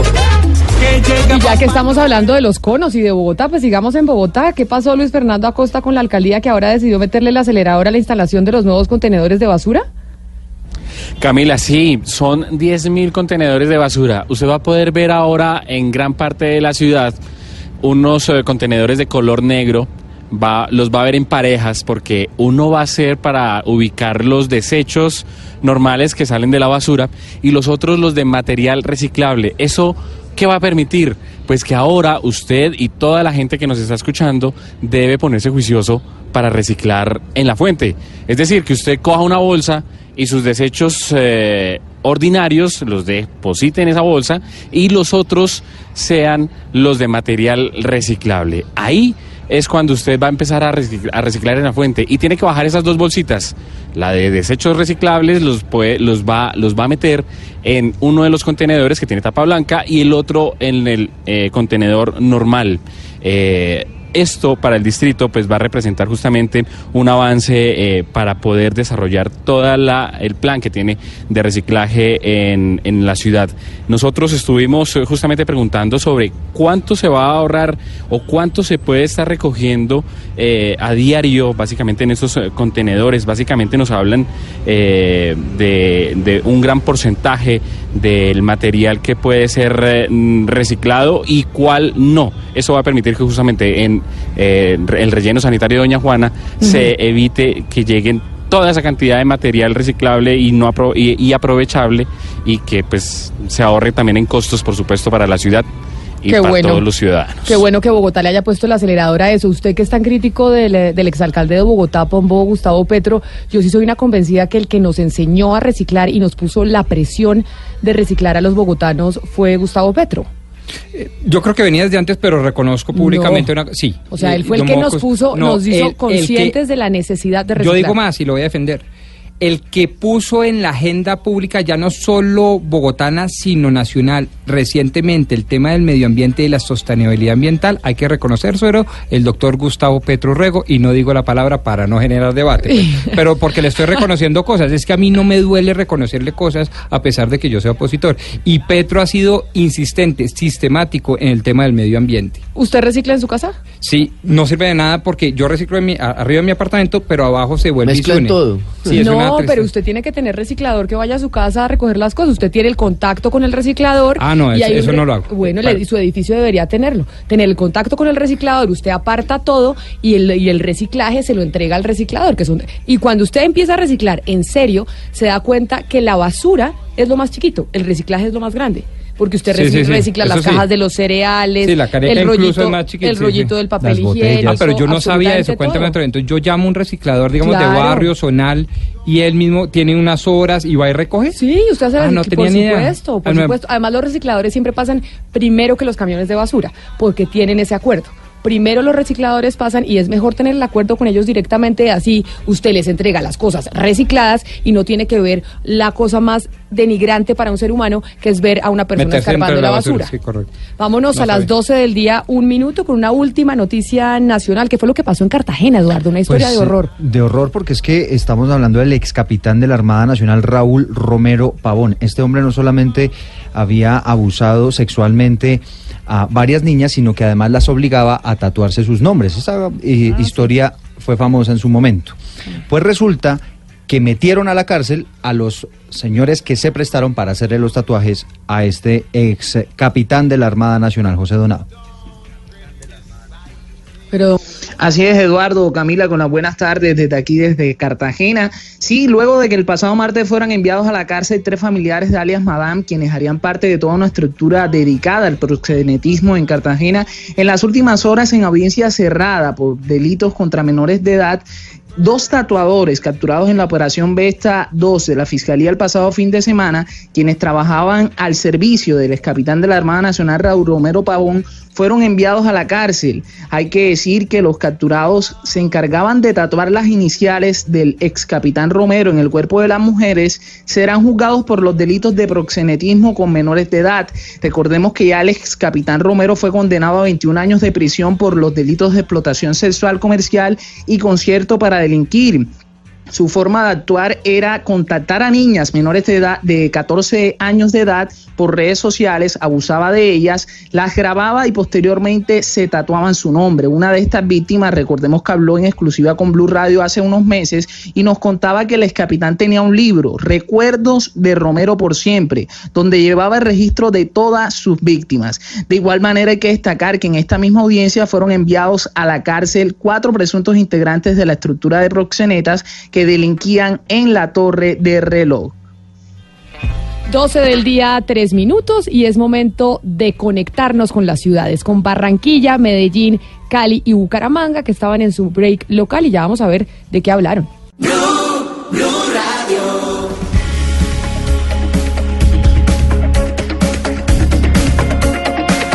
12 del día, 4 minutos y le damos la bienvenida nuevamente a Barranquilla en los 100.1 FM, a Medellín en los 97.9 FM, a Cali en los 95 en los 91.5 FM y a Bucaramanga en los 960 AM.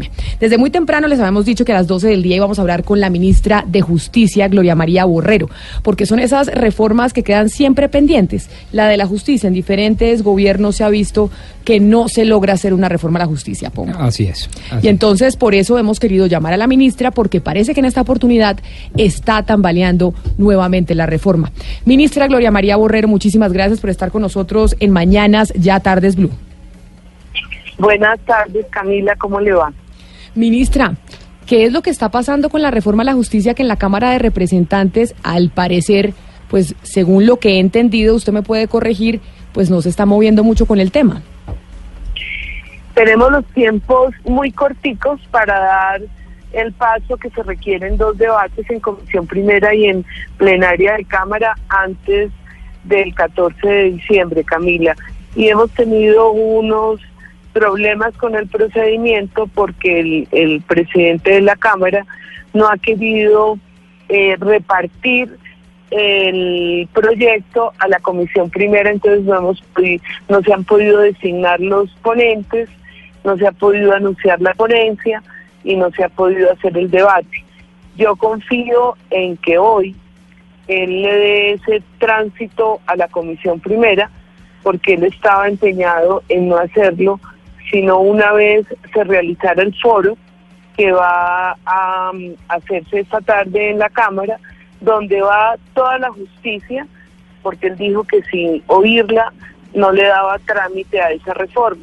Entonces hoy vamos todos eh, a ese foro por la tarde en la Cámara, que es de 2 a 10 de la noche, donde vamos a contar por qué es necesaria la reforma, los que estamos de acuerdo con ella y donde van a poner las objeciones los que no están de acuerdo con la reforma. Ministra, pero ya que usted dice que le van a dar el trámite en la Cámara de Representantes y que eso esperan, es que oiga lo que dijo el presidente de la Cámara referente a las fechas y a los tiempos cuando se radicó la reforma en la Cámara de Representantes.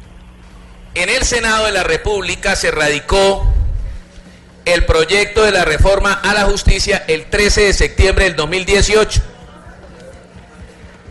y llegó a la, a la primera comisión primera del Senado el 28 de septiembre, 15 días después de su radicación.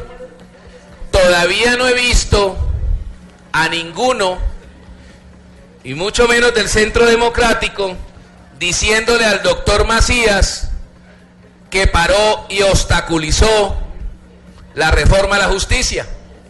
En la Cámara de Representantes se radicó el 15 de noviembre. Hoy es 28 de noviembre, 13 días. Y en cambio al pobre doctor Chacón le dicen que está obstaculizando la justicia. Ministra, esto es lo que dice el presidente de la Cámara referente a los tiempos. Si es cierto que se radicó mucho más temprano en Senado y después en Cámara, ¿por qué? Eh, no, porque primero lo eh, radicamos por Senado. Es que lo que se nos olvida del trámite es que eh, primero el, el cambio radical presentó un proyecto de reforma a la justicia. Nosotros lo radicamos, el gobierno lo radicó dos semanas después. Cuando ya íbamos a empezar el debate en primera, mm, senadores del Centro Democrático presentan otra. Y tocó articular y unificar porque eh, eh, eh, tres, tres proyectos de reforma diferentes, que eso fue un gran trabajo de filigrana y de concertación política. Entonces, durante esa primera etapa de la reforma estábamos en eso, pero iniciado el trámite en el Senado fue súper ágil.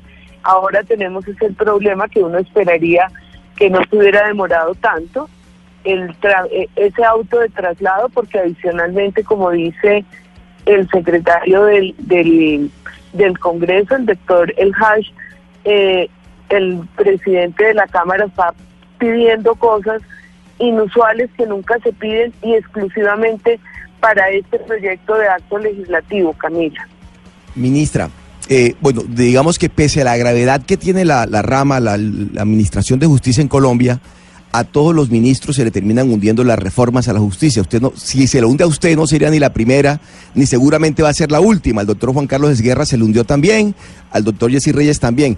Pero digamos, se llega a hundirle esta reforma a la justicia, usted, ministra, está considerando la posibilidad de pronto de, como se consideró hace algún tiempo, una asamblea constituyente para ocuparse únicamente del tema de justicia? ¿Es posible ese escenario? No, mire, yo eso no lo tiene, ni lo he hablado con el presidente.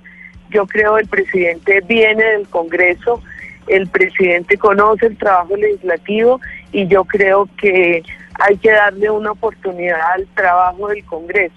En las dos anteriores reformas, el Congreso hizo su trabajo y se, y se hundieron por razones diferentísimas. Eh, esto desafortunadamente se puede perder esta oportunidad por trámite legislativo porque no va a alcanzar el tiempo si esto no se, se tramita hoy o mañana a la comisión primera y si no se da el debate eh, máximo hasta miércoles o jueves de la semana entrante. Eh, si eso no se da y es una reforma que se frustra por tiempos y por trámite, eh, no es por culpa del gobierno, y yo aquí sí quiero ser absolutamente clara, eh, pero vamos a volver a insistir en ella. Yo creo que el, la justicia se merece un órgano de gobierno y administración eficiente que acompañe el proceso de transformación de la rama judicial. Por eso vamos a insistir en ello. Eh, y, y esta cartera tiene muchísimas más cosas que hacer que las estamos haciendo. Eh, tenemos una agenda ya concertada con la rama judicial y que estamos puliendo de muchas más reformas legales para que realmente el, el ciudadano tenga una justicia pronta, oportuna, de calidad y eso lo vamos a empezar a presentar desde marzo.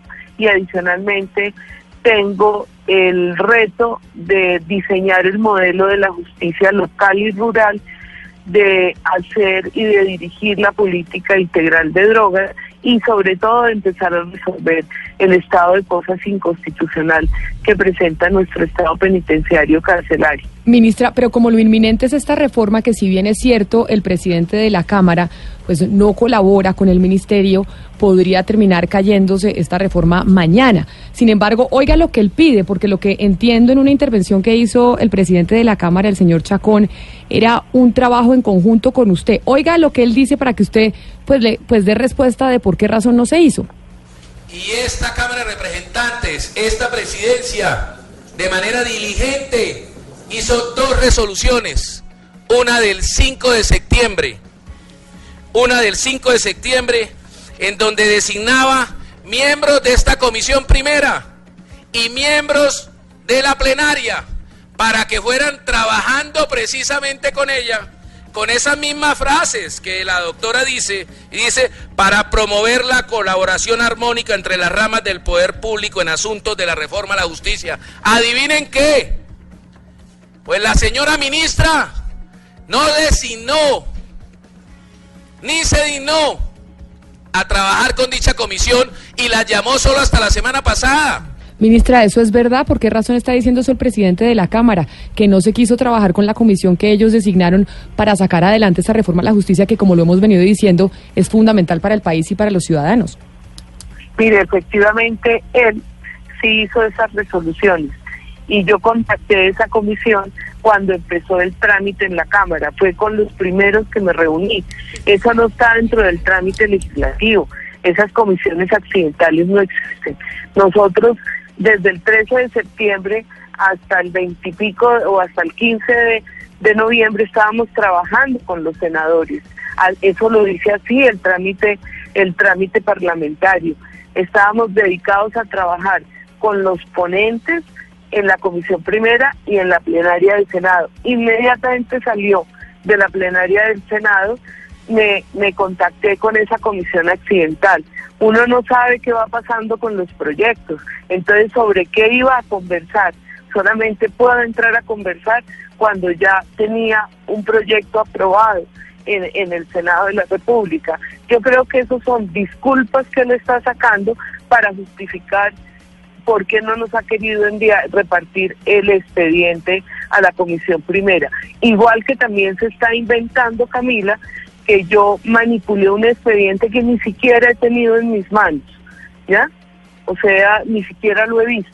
Entonces, yo creo que eso son eh, disculpas para justificar una actitud con respecto a la reforma, que él en muchos, eh, en muchos escenarios ha dicho que no está de acuerdo con esa reforma a la justicia, entonces, eso es lo que está sucediendo hoy en día. Pero, ministra, vea, ¿cuál será la verdadera razón para que el presidente del Senado la haya emprendido de esa manera en contra suya? Porque sí, ahorita le ponemos más audios de la intervención del doctor Chacón en la Cámara de Representantes y se ha sido muy fuerte con usted. Y todo indicaría, según lo que estamos escuchando, que eso no se va a repartir y que la reforma se va a caer.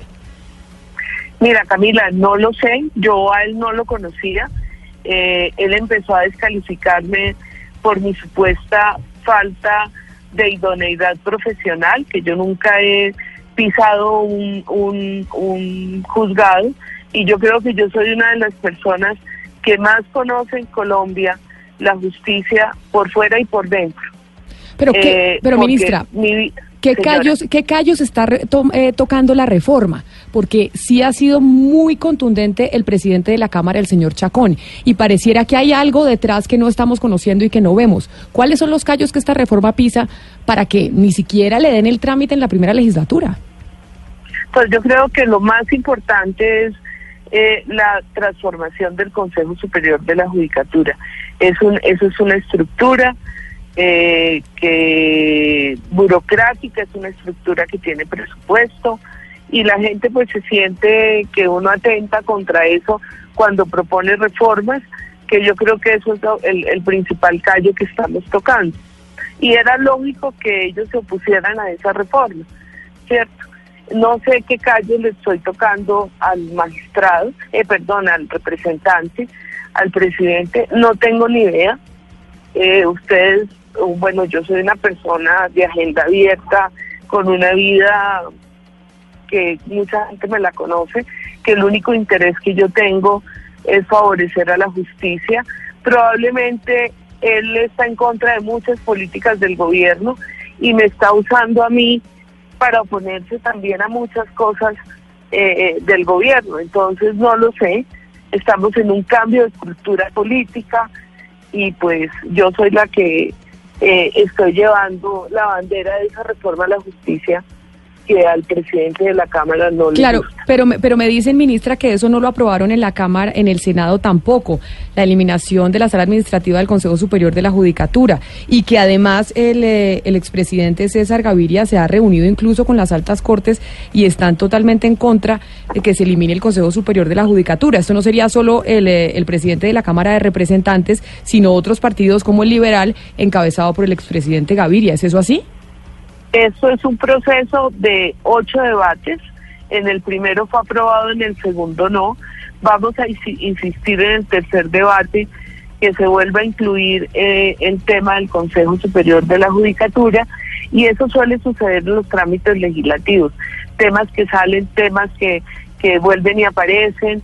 Eh, lo único cierto, Camila, eh, las Cortes Supremas y la Corte Constitucional, perdón, Consejo de Estado y Corte Suprema se reunieron las dos salas plenas el jueves y el jueves pasado. Y en el comunicado dicen que ellos están de acuerdo con que hay que modificar el órgano de gobierno y de administración, que probablemente no es la estructura de, eh, que propuso el gobierno, pero que están que no perdamos la oportunidad y que realmente ellos van a participar en mejorar esa propuesta. Pero ahí las Cortes fueron absolutamente explícitas en decir que es una reforma que se necesita. Pero, ministra, usted es una denuncia muy delicada y es que el Consejo Superior de la Judicatura hizo lobby en el Senado para que eso no pasara y efectivamente pasó. ¿No cree que eso puede volver a suceder en caso de que el doctor Chacón sí reparte y tengamos ponentes y la, y la reforma a la justicia no se caiga?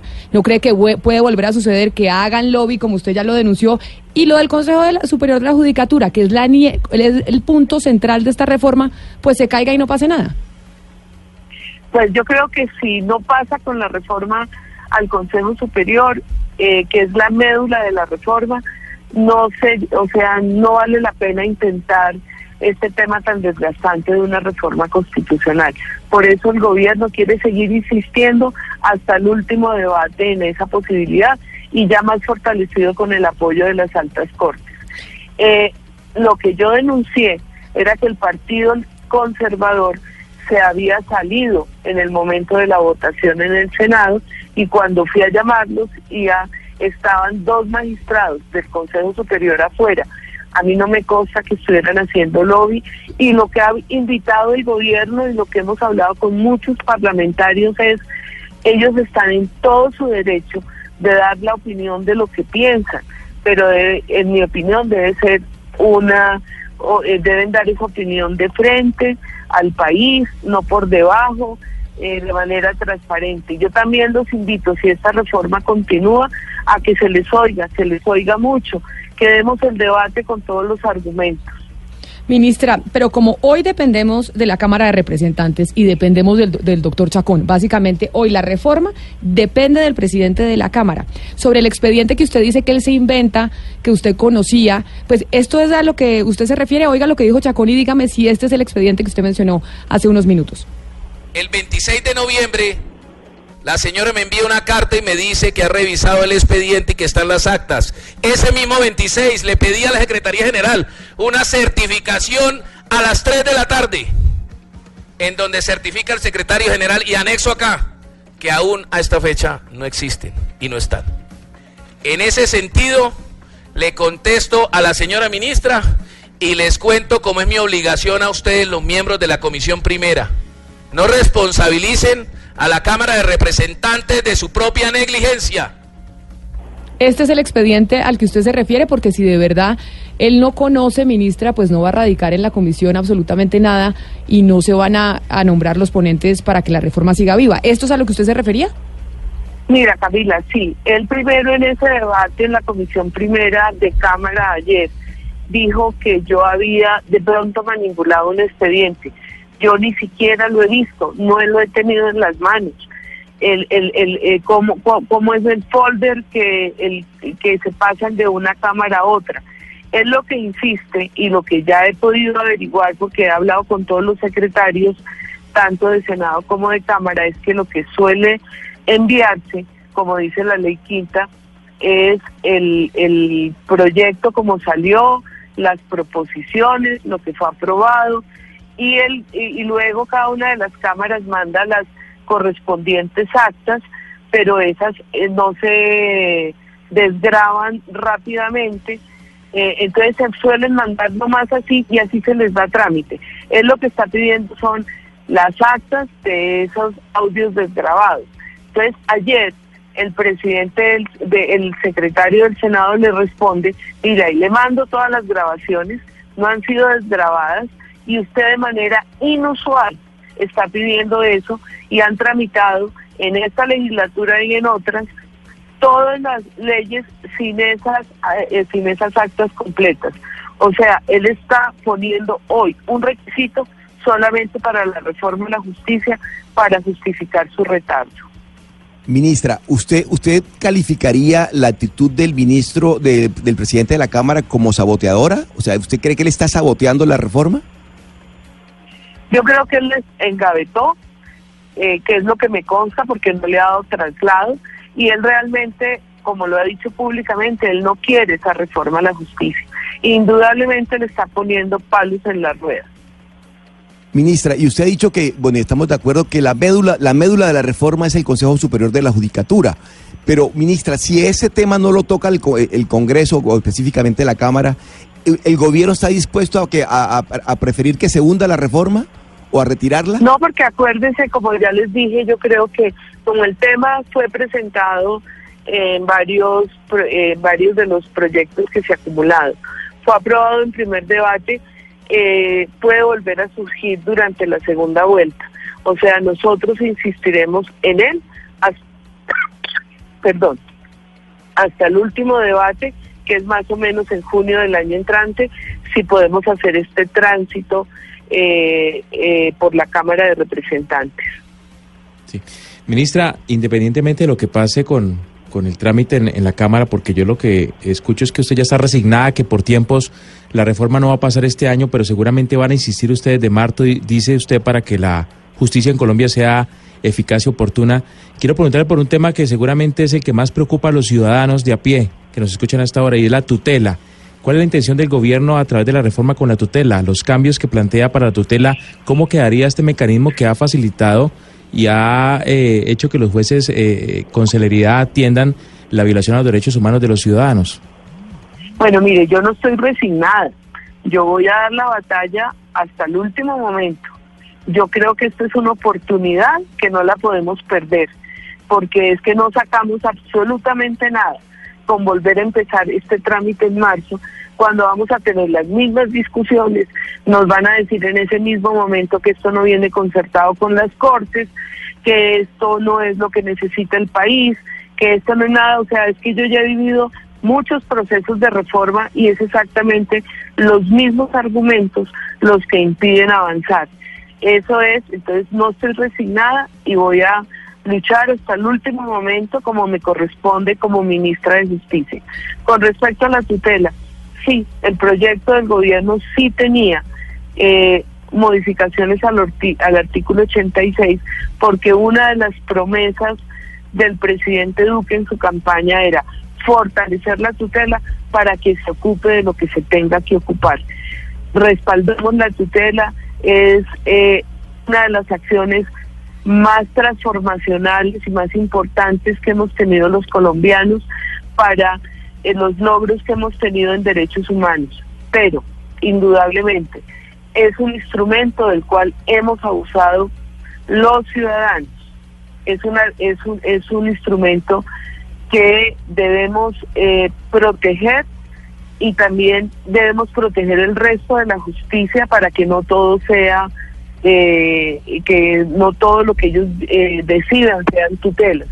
Pero fue un acuerdo político que hicimos en el gobierno cuando hicimos esa concertación con todos los partidos políticos para continuar con la reforma a la justicia, era que en esta oportunidad o no vamos a volver a insistir en una reforma al artículo 86.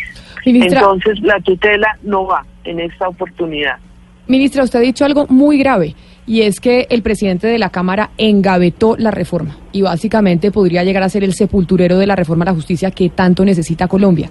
Sin embargo, le quiero poner un último audio de esas declaraciones del presidente de la Cámara ante la Comisión Primera, porque lo que le entiendo él ha dicho es que se siente irrespetado y siente que el gobierno irrespeta constantemente a la Cámara Baja y omitió y le faltó el respeto a la Cámara de Representantes, porque tienen la costumbre, el gobierno, a faltarle respeto a los representantes a la Cámara. Creen que es que el Senado es más que los representantes a la Cámara. Pues se equivocan. Constitucionalmente, los representantes de la Cámara somos lo mismo que los senadores. Y esto indicaría, ministra, después de lo que usted dice, de que Chacón engavetó la reforma, él se siente irrespetado y los audios que hemos escuchado, pues básicamente que esta reforma se hundió. Usted es optimista, usted dice que es optimista, pero el optimismo hasta qué día nos puede llegar? ¿Cuál es el día crucial que usted dice ahí pierdo el optimismo?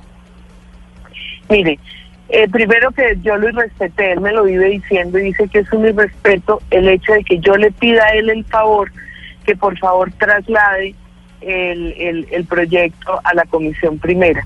Yo creo que eso no es un respeto porque se lo he hablado, se lo he pedido con la misma tranquilidad que estoy hablando ahora, eh, así con este mismo lenguaje, yo creo que eso es colaboración armónica. Ya, él cree que es un irrespeto porque yo no le puedo decir que, yo no le tengo que decir qué hacer. Aquí públicamente eh, digo, yo no lo he respetado a él. Respetamos la autonomía de la rama judicial, respeto la investidura del presidente, pero yo creo que es mi obligación pedirle que realmente reparta el proyecto de ley a la Comisión Primera para que podamos seguir siendo el tránsito. ¿Cuándo pierdo el optimismo? Mire, si la traslada hoy, mañana yo estoy convencida de que la Comisión Primera la anuncia y que podemos dar el debate martes y miércoles incluso jueves. Si ahí sale aprobada, ya vamos a pasar a la Cámara de Representantes a plenaria y ahí volvemos a quedar esta reforma vuelve y queda en manos del presidente de la Cámara que tiene a los ocho días que volver a citar a debate para que se dé realmente, para que sea aprobada o rechazada en cuarto debate y concluyamos la primera vuelta de la legislatura. Si él se demora un día más, ahí pierdo la esperanza y ahí sí les puedo decir, la reforma eh, se hundió por trámite. Pero, ministra, ¿no se podrían pedir extras o no lo han pensado, no lo han contemplado o no al lugar? No, para actos legislativos no hay extras. Ministra, esta, esta dilación a quién le conviene? Estamos hablando de una dilación y además, eh, pues la insinuación es que es una dilación que es a propósito. ¿A quién le conviene esto? Como no sé cuáles son los intereses que hay detrás, eh, no lo sé y yo creo que a los únicos que les conviene son a los que están en contra de que haya alguna reforma a la justicia para que todas las cosas sigan como están. Ministra, pues nos deja muy preocupados. Yo no quiero ser ave de mal agüero, pero todo indica, según los audios que nosotros hemos escuchado hoy, que el presidente de la Cámara, el doctor Chacón, no va a enviar eso y la reforma se va a caer. Porque si él no lo envía, pues ya estos eh, tres debates que ha surtido la reforma que ustedes presentaron, pues ya no van a servir y tendrían que presentar una reforma nueva. Es una alta posibilidad, Camila, pero como le digo, seguiré luchando y no pierdo la esperanza. Pues ministra Gloria María Borrero, ministra de Justicia, gracias por estar aquí con nosotros en Mañana Tardes Blue. Yo sé que tenía usted una agenda muy ocupada y no, y no había atendido a los medios y nos hizo el favor de hablar con nosotros hoy aquí en Blue Radio. Esperemos entonces la respuesta del doctor Chacón y saber si el presidente de la Cámara pues no va a tramitar esta reforma y se hunde una vez más uno de los procesos y proyectos más importantes que necesita el país. Ministra Borrero, muchas gracias y feliz día. A usted, Camila, y a todos los que me entrevistaron. Buenas tardes. Chao. Y seguimos con el reggae, Gonzalo. Después de saber, Pombo, que la reforma a la justicia lo más probable es que se caiga y el doctor Chacón no reparta eso. Eso huele a muerte. Porque estaba furioso. Estaba furioso. ¿Qué estamos oyendo, Gonzalo? Camila, estamos oyendo Cultura Profética, mm, la voz de Willy González, el vocalista de esta agrupación puertorriqueña, que sin duda alguna, Camila, hay que decir que es una de las voces más armoniosas que hay en, el sonido latinoamericano, en el sonido en español. Aquí está la complicidad de un disco fascinante que todo amante, que todo amante del reggae tiene que escuchar o tener. Se llama La Dulzura del año 2010. Sal de la cama, vamos a conquistar toda la casa. Todo lo que tú acostumbras soy contradicción. Creo que eso es lo que a ti te llama. La complicidad es tanta que nuestras vibraciones se complementan. Lo que tienes me hace falta y lo que tengo te hace ser más completa. La afinidad es tanta. Miro a tus ojos y ya sé lo que piensas. Quiero porque eres tantas cositas bellas que me hacen creer que soy la levadura que te hace crecer. El Y en medio del reggae, que ya usted nos dijo que es patrimonio universal de la humanidad, según la UNESCO, Gonzalo, estoy viendo en todos los canales internacionales, bueno, en CNN en español están hablando de López Obrador, el tema que estábamos comentando hoy más temprano, los cambios que generará en México y el impacto que tendrá en América Latina, pero también el continente y el mundo están pendientes del G20 porque se van a reunir los presidentes, los mandatarios de los 20 países más poderosos del mundo a nivel económico y político y se van a reunir por primera vez en Buenos Aires. Pero hablemos de lo superficial. ¿Qué es lo que van a comer los mandatarios la primera vez que se reúnan, Gonzalo? ¿Usted ya tiene el menú de lo que van a comer? Ya yo tengo el menú del viernes en la mañana, del sábado en la mañana. Fíjese bien, yo sé que usted es vegetariana o vegana, no termino de entender si es vegana o vegetariana. Eh, pero si usted le dice, a ver Camila Zuluaga, usted está en la cena con los mandatarios, está con Xi Jinping al lado sentada, con Trump, con Putin, y le ponen un bife, un ojo de bife, y luego de postre un flan de dulce de leche. Usted le dice no al bife, usted no come. No, no ¿O sí comería? No, claro que no. Nada. No, no, nada, no. nada. No, pues lamentablemente digo qué pena. A veces uno pasa, a veces uno pasa por maleducado y uno dice, no, qué vergüenza. Pero en esas comidas tan importantes donde van los mandatarios, les preguntan antes, oiga, ¿usted tiene Claro. alguna restricción alimenticia? Porque puede tener usted, por ejemplo, una alergia a las nueces, que es tan común. Entonces le preguntan antes y ya ellos tienen específicamente qué puede comer cada mandatario y, Y qué no. preguntan de todo. Es decir, eh, ellos estudian con quién pueden sentar a un presidente, al lado de quién, quiénes los pueden asesorar atrás. Ah, Eso sí, no es súper que- claro. o sea, mejor dicho, No, es que lo va metiendo uno, no ponen a Putin No, al lado de. Trump así. No, el protocolo es de las Claro. cosas más cuidadosas en la Ay, diplomacia. pero sería buenísimo saber cómo los van a sentar, ¿no? Sí, chévere. ¿Quién al lado de quién? Porque eso entonces empieza uno a hacer la lectura de quién se quiere y quién no se quiere. ¿Usted se acuerda, por ejemplo, que una vez eh, eh, Hugo Chávez se levantó, rompió el protocolo y le llevó a Obama un libro de, creo que era de Chomsky? No, no, no, no, no. Fue el- me acuerdo perfectamente porque estuve presente. Trinidad. Ah, usted estuvo Es- presente. A en Trinidad y Tobago estaba y yo y, Pero y- se levantó, rompió el protocolo, Sí, es lo que sí, estoy sí, diciendo. le entregó las venas amier- las venas eh, Abierta- abiertas de América de Galeano, Latina de. Eduardo Galeano. Sí. Usted lo conoce porque Eduardo Es que Galeano escribe de pero- fútbol. Es que de pronto hubo dos. No, no, no. Hay, hay Porque en el de Noam Chomsky también se lo entregó, pero de nuevo, creo que lo hizo dos o varias veces. Y una fue Noam Chomsky y otra la suya. eh, pero Chávez era siempre a una Chomsky fiesta. lo mató.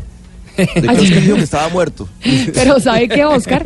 Cuando, cuando hace muchos años cubríamos esas cumbres eh, de los presidentes y estaba Hugo Chávez, Obama cuando fue la primera vez a Trinidad y Tobago era más importante Chávez que Obama. Era Sí. más estrella de rock Chávez que Obama. Pasaba Chávez y conquistaba a todos los periodistas. Todo el mundo iba detrás de Chávez porque era una fiesta. Más allá De que uno esté de acuerdo con, con lo que hizo con Venezuela o no, pero era impresionante el carisma de ese señor. No, una personalidad in- in- increíble.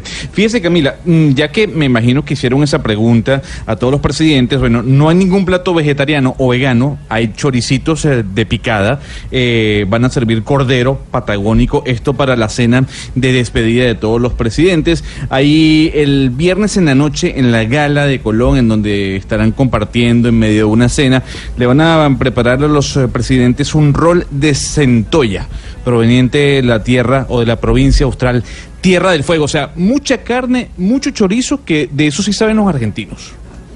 Ese, ese es uno de los menús, pero no dijo usted que tenía todo el menú. Digan- díganos de postre, por ejemplo, qué van a comer. Ok, mire, fíjese bien. Flan con dulce de leche. ¿Se le mide ese flan? Sí, pues mm, yo, lo que pasa es que yo Pero no leche. como bueno, leche. pero no, bueno, Pero, bueno, pero, pero el dulce de leche es muy famoso allá con los argentinos, pero delicioso. Ok, paso al siguiente postre. A ver. Helado de coco. Ese sí rico porque ¿Se le muchas veces el helado de coco es sin leche. Muy rico, muy rico. Es que a mí la leche me cae pesada.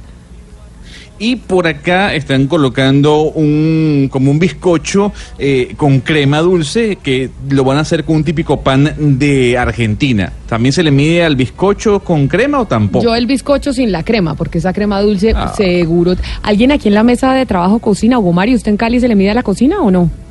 No, no, Camila. ¿Ni otras unos, huevos, cosas, pero no. ¿Ni unos huevos fritos cocina usted?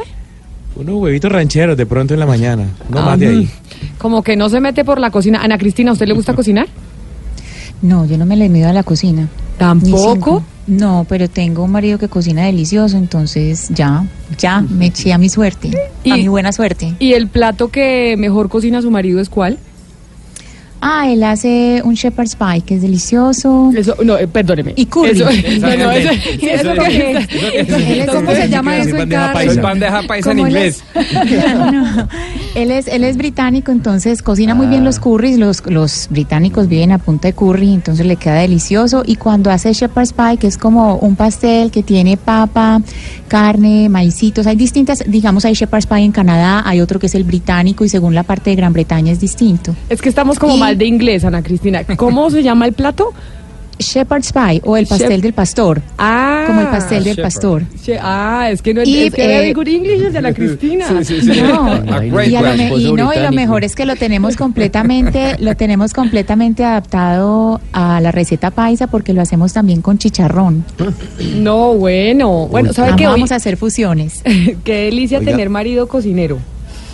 No, y además le cuento una cosa, el tema de la cocina, por ejemplo, en la mía espanta, ¿no? Mi cocina espanta, no existe la menor posibilidad de que yo entre a la cocina. ¿Tampoco pero cocinan? Tengo, pero Costeño, tengo costeño. un listado de domicilios buenísimo, entonces uno sabe a dónde llamar en- eh, a, a cualquier hora. Oiga, Eso no. es lo mejor del mundo. En esta mesa de trabajo me tienen No, no, no. sorprendida todos, porque ninguno monta en eh, transporte masivo como el Transmilenio. Ninguno se mete a la no, no, cocina. montamos en una época. Sí. Ah, no, usted sí, Diana, Yo usted sí, sí, usa Transmilenio. usuaria frecuente, to- todos los días, todos los días. ¿Y se Me mete a la encanta? Transmilenio.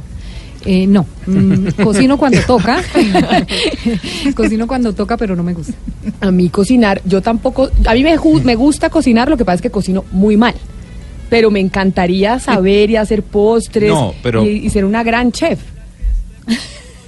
No, Camila, No, pero es el que tema la es que cocina no es que muy cocine bonita. mal. Estar en la cocina es muy rico, es, es delicioso, pero que le queda a uno bueno es Pero otra comiendo. cosa. Es rico, rico para quién? Rico para que está cocinando. Cocinar me decía un amigo mío que era una labor que requería de mucha paciencia.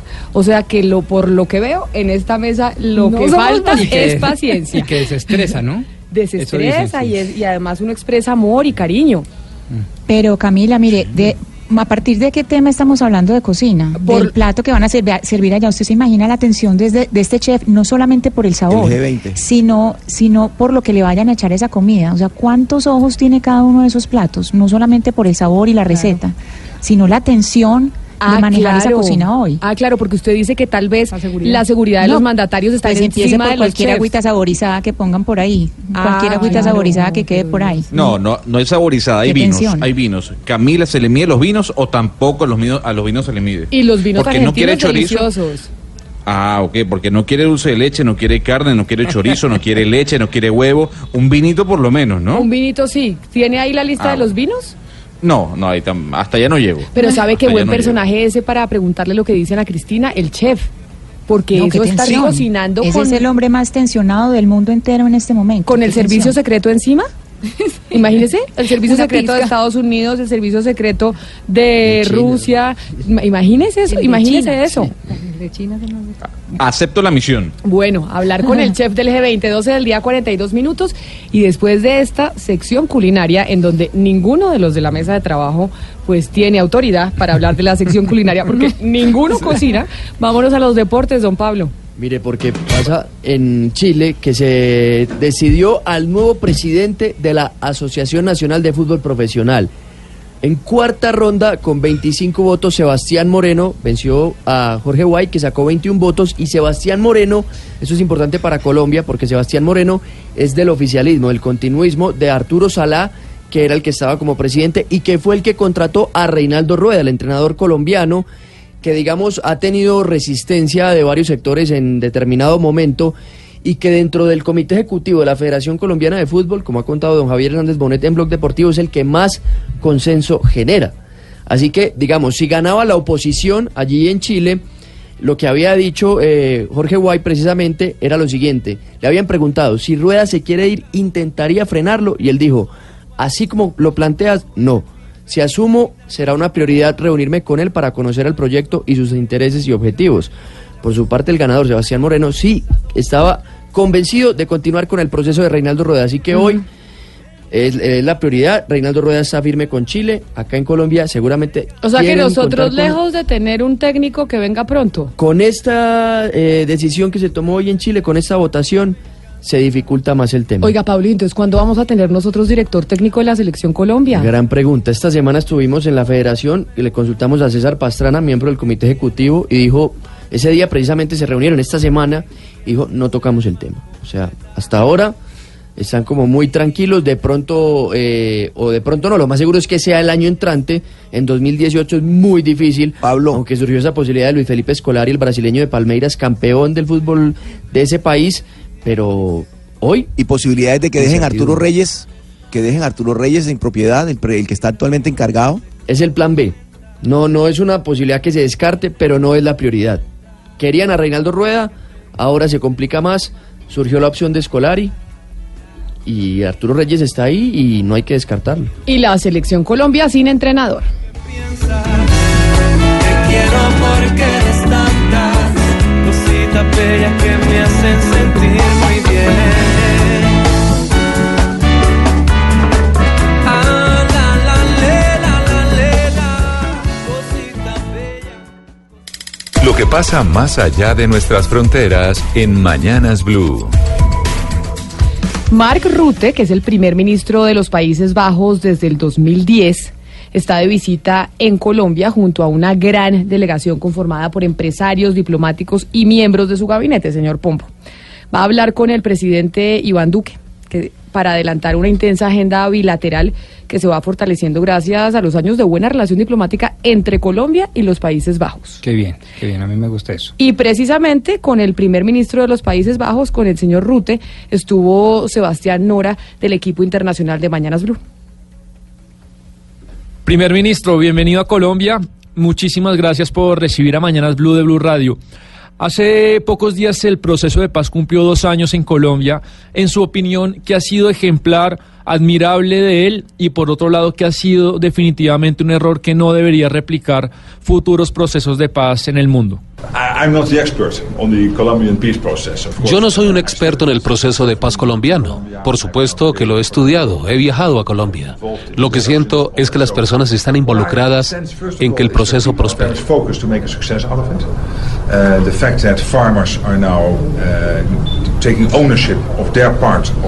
El hecho de que se busque que los campesinos obtengan terrenos antes perdidos hace que se integren al entramado de la sociedad. Por otro lado, todavía hay líderes sociales y del pueblo que todavía son asesinados. Tan solo uno de estos homicidios es un número inaceptablemente alto y en este caso las cifras superan los 200 casos. El gobierno está tomando cartas en el asunto. Sin embargo, esto es un tema que debe ser solucionado de manera prioritaria.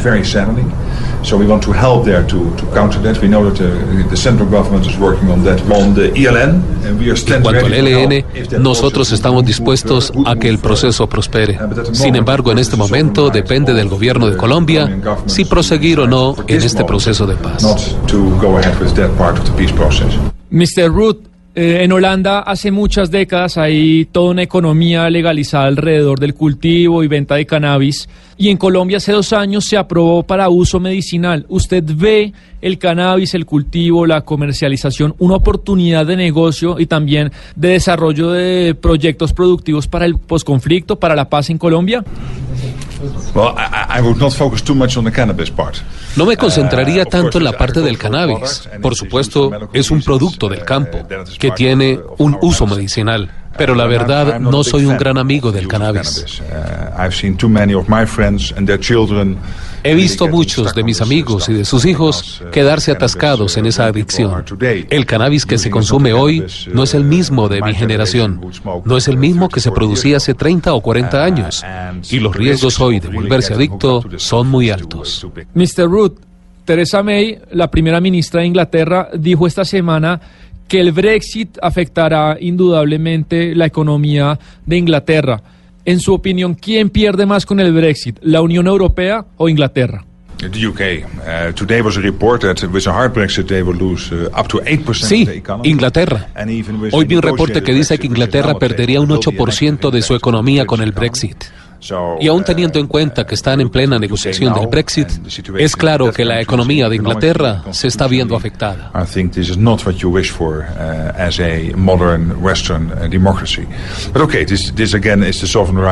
La actual situación económica y legislativa de Inglaterra no es deseable, pero está bien.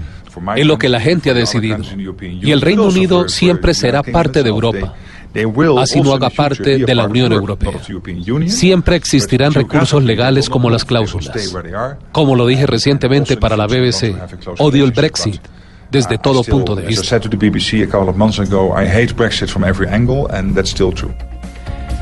Pues muy fuerte lo que dijo el primer ministro de los Países Bajos. Odia el Brexit desde cualquier punto de vista y creo que así se sienten muchos de los mandatarios de la Unión Europea. No confía en el cannabis. Y no confía en el cannabis. Además, acuérdese que Holanda es uno de esos países que ya no permite la marihuana recreativa para los turistas, solo para los nacionales, porque mucha gente hacía turismo en, en Holanda para ir a fumar marihuana donde era legal. Ya si usted es turista, no lo puede hacer, solo si es nacional. Y ahí sí los coffee shops, como se les conoce, funcionan para los, para los holandeses. Los dog shops. Exactamente. Pero algo que nos sorprendió fue la voz del traductor. Sí, sí, sí, Don sí. Otoniel y esa voz de la ACL. Camila, cordial saludo igualmente para todos nuestros amables oyentes de Mañana Blue. Bien, pues eh, somos locutores hace 25 años. Pero ¿y usted, pero ¿y usted estudió? ¿Cómo fue? Sí, yo estudié, yo hice mis estudios. Acá claro. nos puede dar un cursito a más de uno, ¿no? Sí, eh, estamos inclusive por estos días haciendo unas capacitaciones acá. Yo me inscribo. sí, sí, sí, pero bueno, enséñenos un ejercicio. Por ejemplo, hagamos una capacitación aquí al aire. ¿Cómo es? Há- Háganos un ejercicio. ¿Qué, tenemos que hacer? ¿Qué hay que hacer? Bueno, según el texto va la inflexión de la voz y la curva melódica. Ajá. Es decir. Es decir, ¿eso qué ver, significa? Por ejemplo, eh, por decir algo, Mañanas Blue con Camila Zuluaga. Ajá. Escuche Mañanas Blue con Camila Zuluaga. Escuche Mañanas Blue con Camila Zuluaga. Todos los días, de lunes a viernes, después de las 10 de la mañana. Uy, Uy, grabémoslo, graba- Lo quedó grabado, quedó grabado. Pero entonces denos una recomendación, porque Sí. acá nosotros ninguno es locutor profesional de la ACL. Bueno, hay que cuidar la respiración y la distancia al micrófono debe ser un poquito Es- es- distante. es una Ah, cuarta, ok, es una cuarta, una casi, cuarta, que, ¿no? casi que una cuarta. Yo me pego un montón, ¿sabe? sí, Y entonces a veces los pobres operadores ríen sufren porque sí. tienen que bajarle el volumen a mi voz. es cierto, y toca proyectar la voz. Regularmente no hablamos al micrófono como hablamos en la cafetería o en los pasillos. Ah, mire usted. O sea, o sea, o sea, o sea, como, perdón la ignorancia, entonces como fingir un poco, ¿qué es proyectar la voz? Yo no me, yo, ¿qué? como fingir un poco... cambiar la voz, como que- sin, sin engolar la voz, sin, sin impostarla, que llaman, Sí. sin, sin hacerla más fuerte. Simplemente es poner la voz con fuerza. Pero eso cómo se hace, Otto, porque la gente piensa que el manejo de voz es solo para la gente que trabaja en radio y en televisión y tener un buen manejo de voz es fundamental para cualquier trabajo. Si usted es un gerente de ventas, pues cuando va a hacer las ventas o cuando esté presenta en una junta directiva, hablar en la junta directiva, entre usted sea, tenga, tenga mayor seguridad y, y proyecte mejor la voz, pues va a convencer mejor a la gente que está trabajando con usted. Totalmente cierto. Para eso se debe tener en cuenta la respiración, la, la proyección de la voz, la, la distancia al micrófono, el saber vocalizar bien, dicción, pronunciación. Bueno, don Hacer las pausas cuando tienen que hacerse. No, pues aquí vamos a hacer un curso todos. Buenísimo. Todos necesitamos el curso de Don Otto. Todos traen ahí Todos- el certificado todos firmado y si no, no Ahí entran. está Juan Pablo Tibaquira, que es un excelente locutor. Ah, bueno. No, no, no, vamos a hacer curso. ¿Cómo lo vio Ana Cristina? Ahí aprendemos a proyectar la voz. Una maravilla. Una Se oye súper bien. Sí, sí, sí, sí. ¿Usted tiene canal de YouTube? Yo tengo mi canal de YouTube. se ¿Y ahí podemos aprender todo esto que nos está diciendo? He hecho algunas, algunos tips que los hice hace por ahí unos 5, 4 o 5 años Ajá. y los pueden observar. Se llama cómo hacer cuñas de radio. Uy, buenísimo. Entonces, a- a- enseño a manejar el Adobe. Audition y también ahí aparezco en escena hablándole al micrófono y... Enseñando. Y, y claro, y enseñando un poco. Ana Ah, Cristina. buenísimo, buenísimo. Que tenga ejercicios como un instructivo. O lo que están eh, de moda ahora que son los tutoriales, un tutorial. Un tutorial. ¿Cómo es el canal de YouTube, Otto? Eh, lo buscan en YouTube como Toniel Zapata. Otoniel Zapata. Y por favor se suscriben para que les lleguen las Le dan notificaciones. me gusta y le dan la manito. Don Otto. En la academia de Otto. Sí, Don Otto, muchas gracias por esa traducción del primer ministro de los Países Bajos, Mark Rutte, y ahí todos en fila a hacer el cursito. A ustedes muchas gracias y muy amable por la cortesía. 12 del día, 53 minutos. Le recordamos a nuestros oyentes que a propósito de la ministra de Justicia, los queremos escuchar hablando sobre la pregunta con el patrocinio del doctor Pombo. ¿Qué prefiere? ¿Que los jueces le apliquen justicia en 10 años o que particulares autorizados por la ley le apliquen justicia en semanas? El teléfono es 316-415-7181. Esa es nuestra línea de WhatsApp. Ahí usted nos envía sus mensajes, nos dice desde dónde se está comunicando con nosotros y su opinión sobre el tema del día, pero además ya que escuchó a la ministra y que todo indica que la reforma a la justicia está tambaleando, queremos escucharlos. 1254.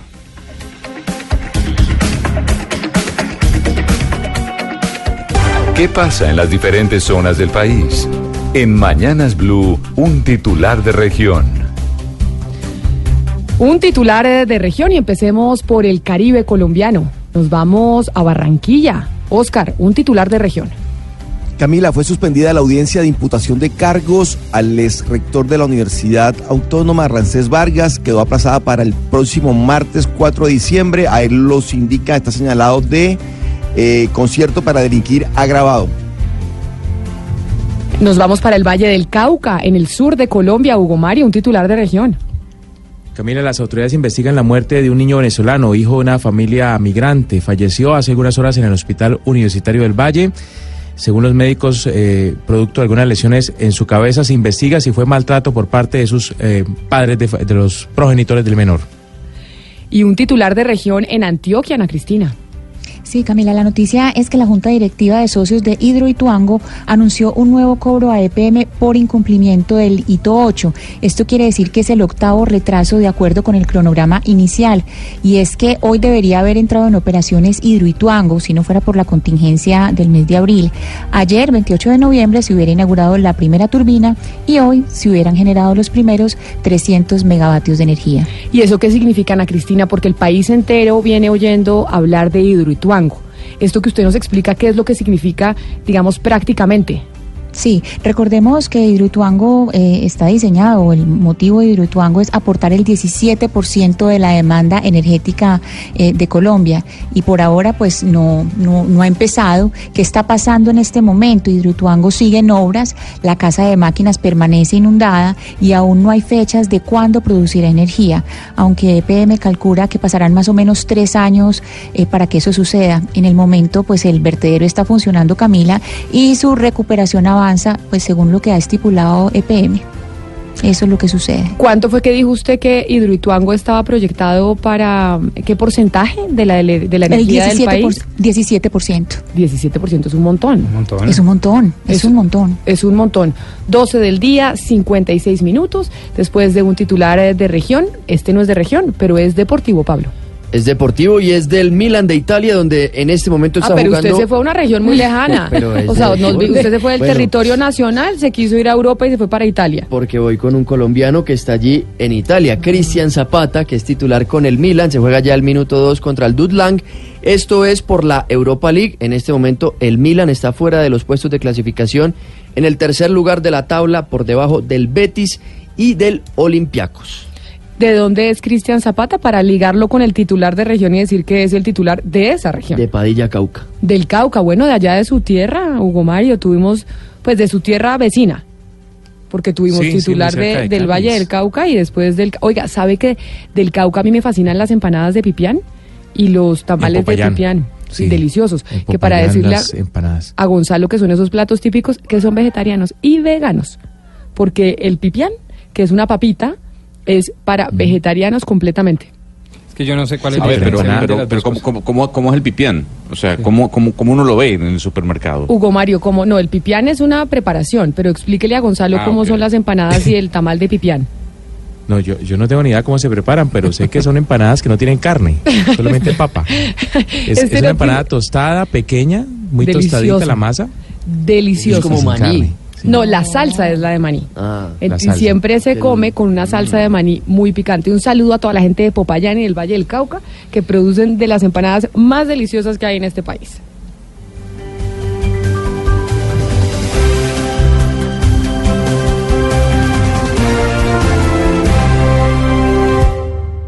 Para romper el hielo, esta es la frase del día. Y la frase del día, doctor Pombo, yo creo que hoy es eh, acertada para usted. Usted que es un jurista y hoy hablamos de la reforma a la justicia, que esa vaina se cayó. Sí, pero no tengo precisamente una exactamente de, la, de la justicia o temas de justicia, sino por el, debate que vimos al principio y además lo voy a decir con, con nombre propio en primera persona, para que me caigan a mí las lluvias. Dice así el señor Sir Bernard Shaw, demagogo, el hombre que tiene poco que decir, pero que lo dice en voz alta. Mm, muchos. Para que entonces los que me están criticando por redes sociales lo hagan con argumentos y me llenen de insultos. Demagogo, el hombre que tiene poco de qué decir, pero que lo dice en voz alta. 12 del día, 59 minutos. Faltan 30 segundos para que lleguen nuestros compañeros de Meridiano Blue. Así que de ustedes nos despedimos. Feliz tarde, feliz almuerzo. Y nos volvemos a encontrar mañana desde las 5 a.m. Porque acuérdense que Mañanas Blue va de 5 de la mañana a 1 de la tarde.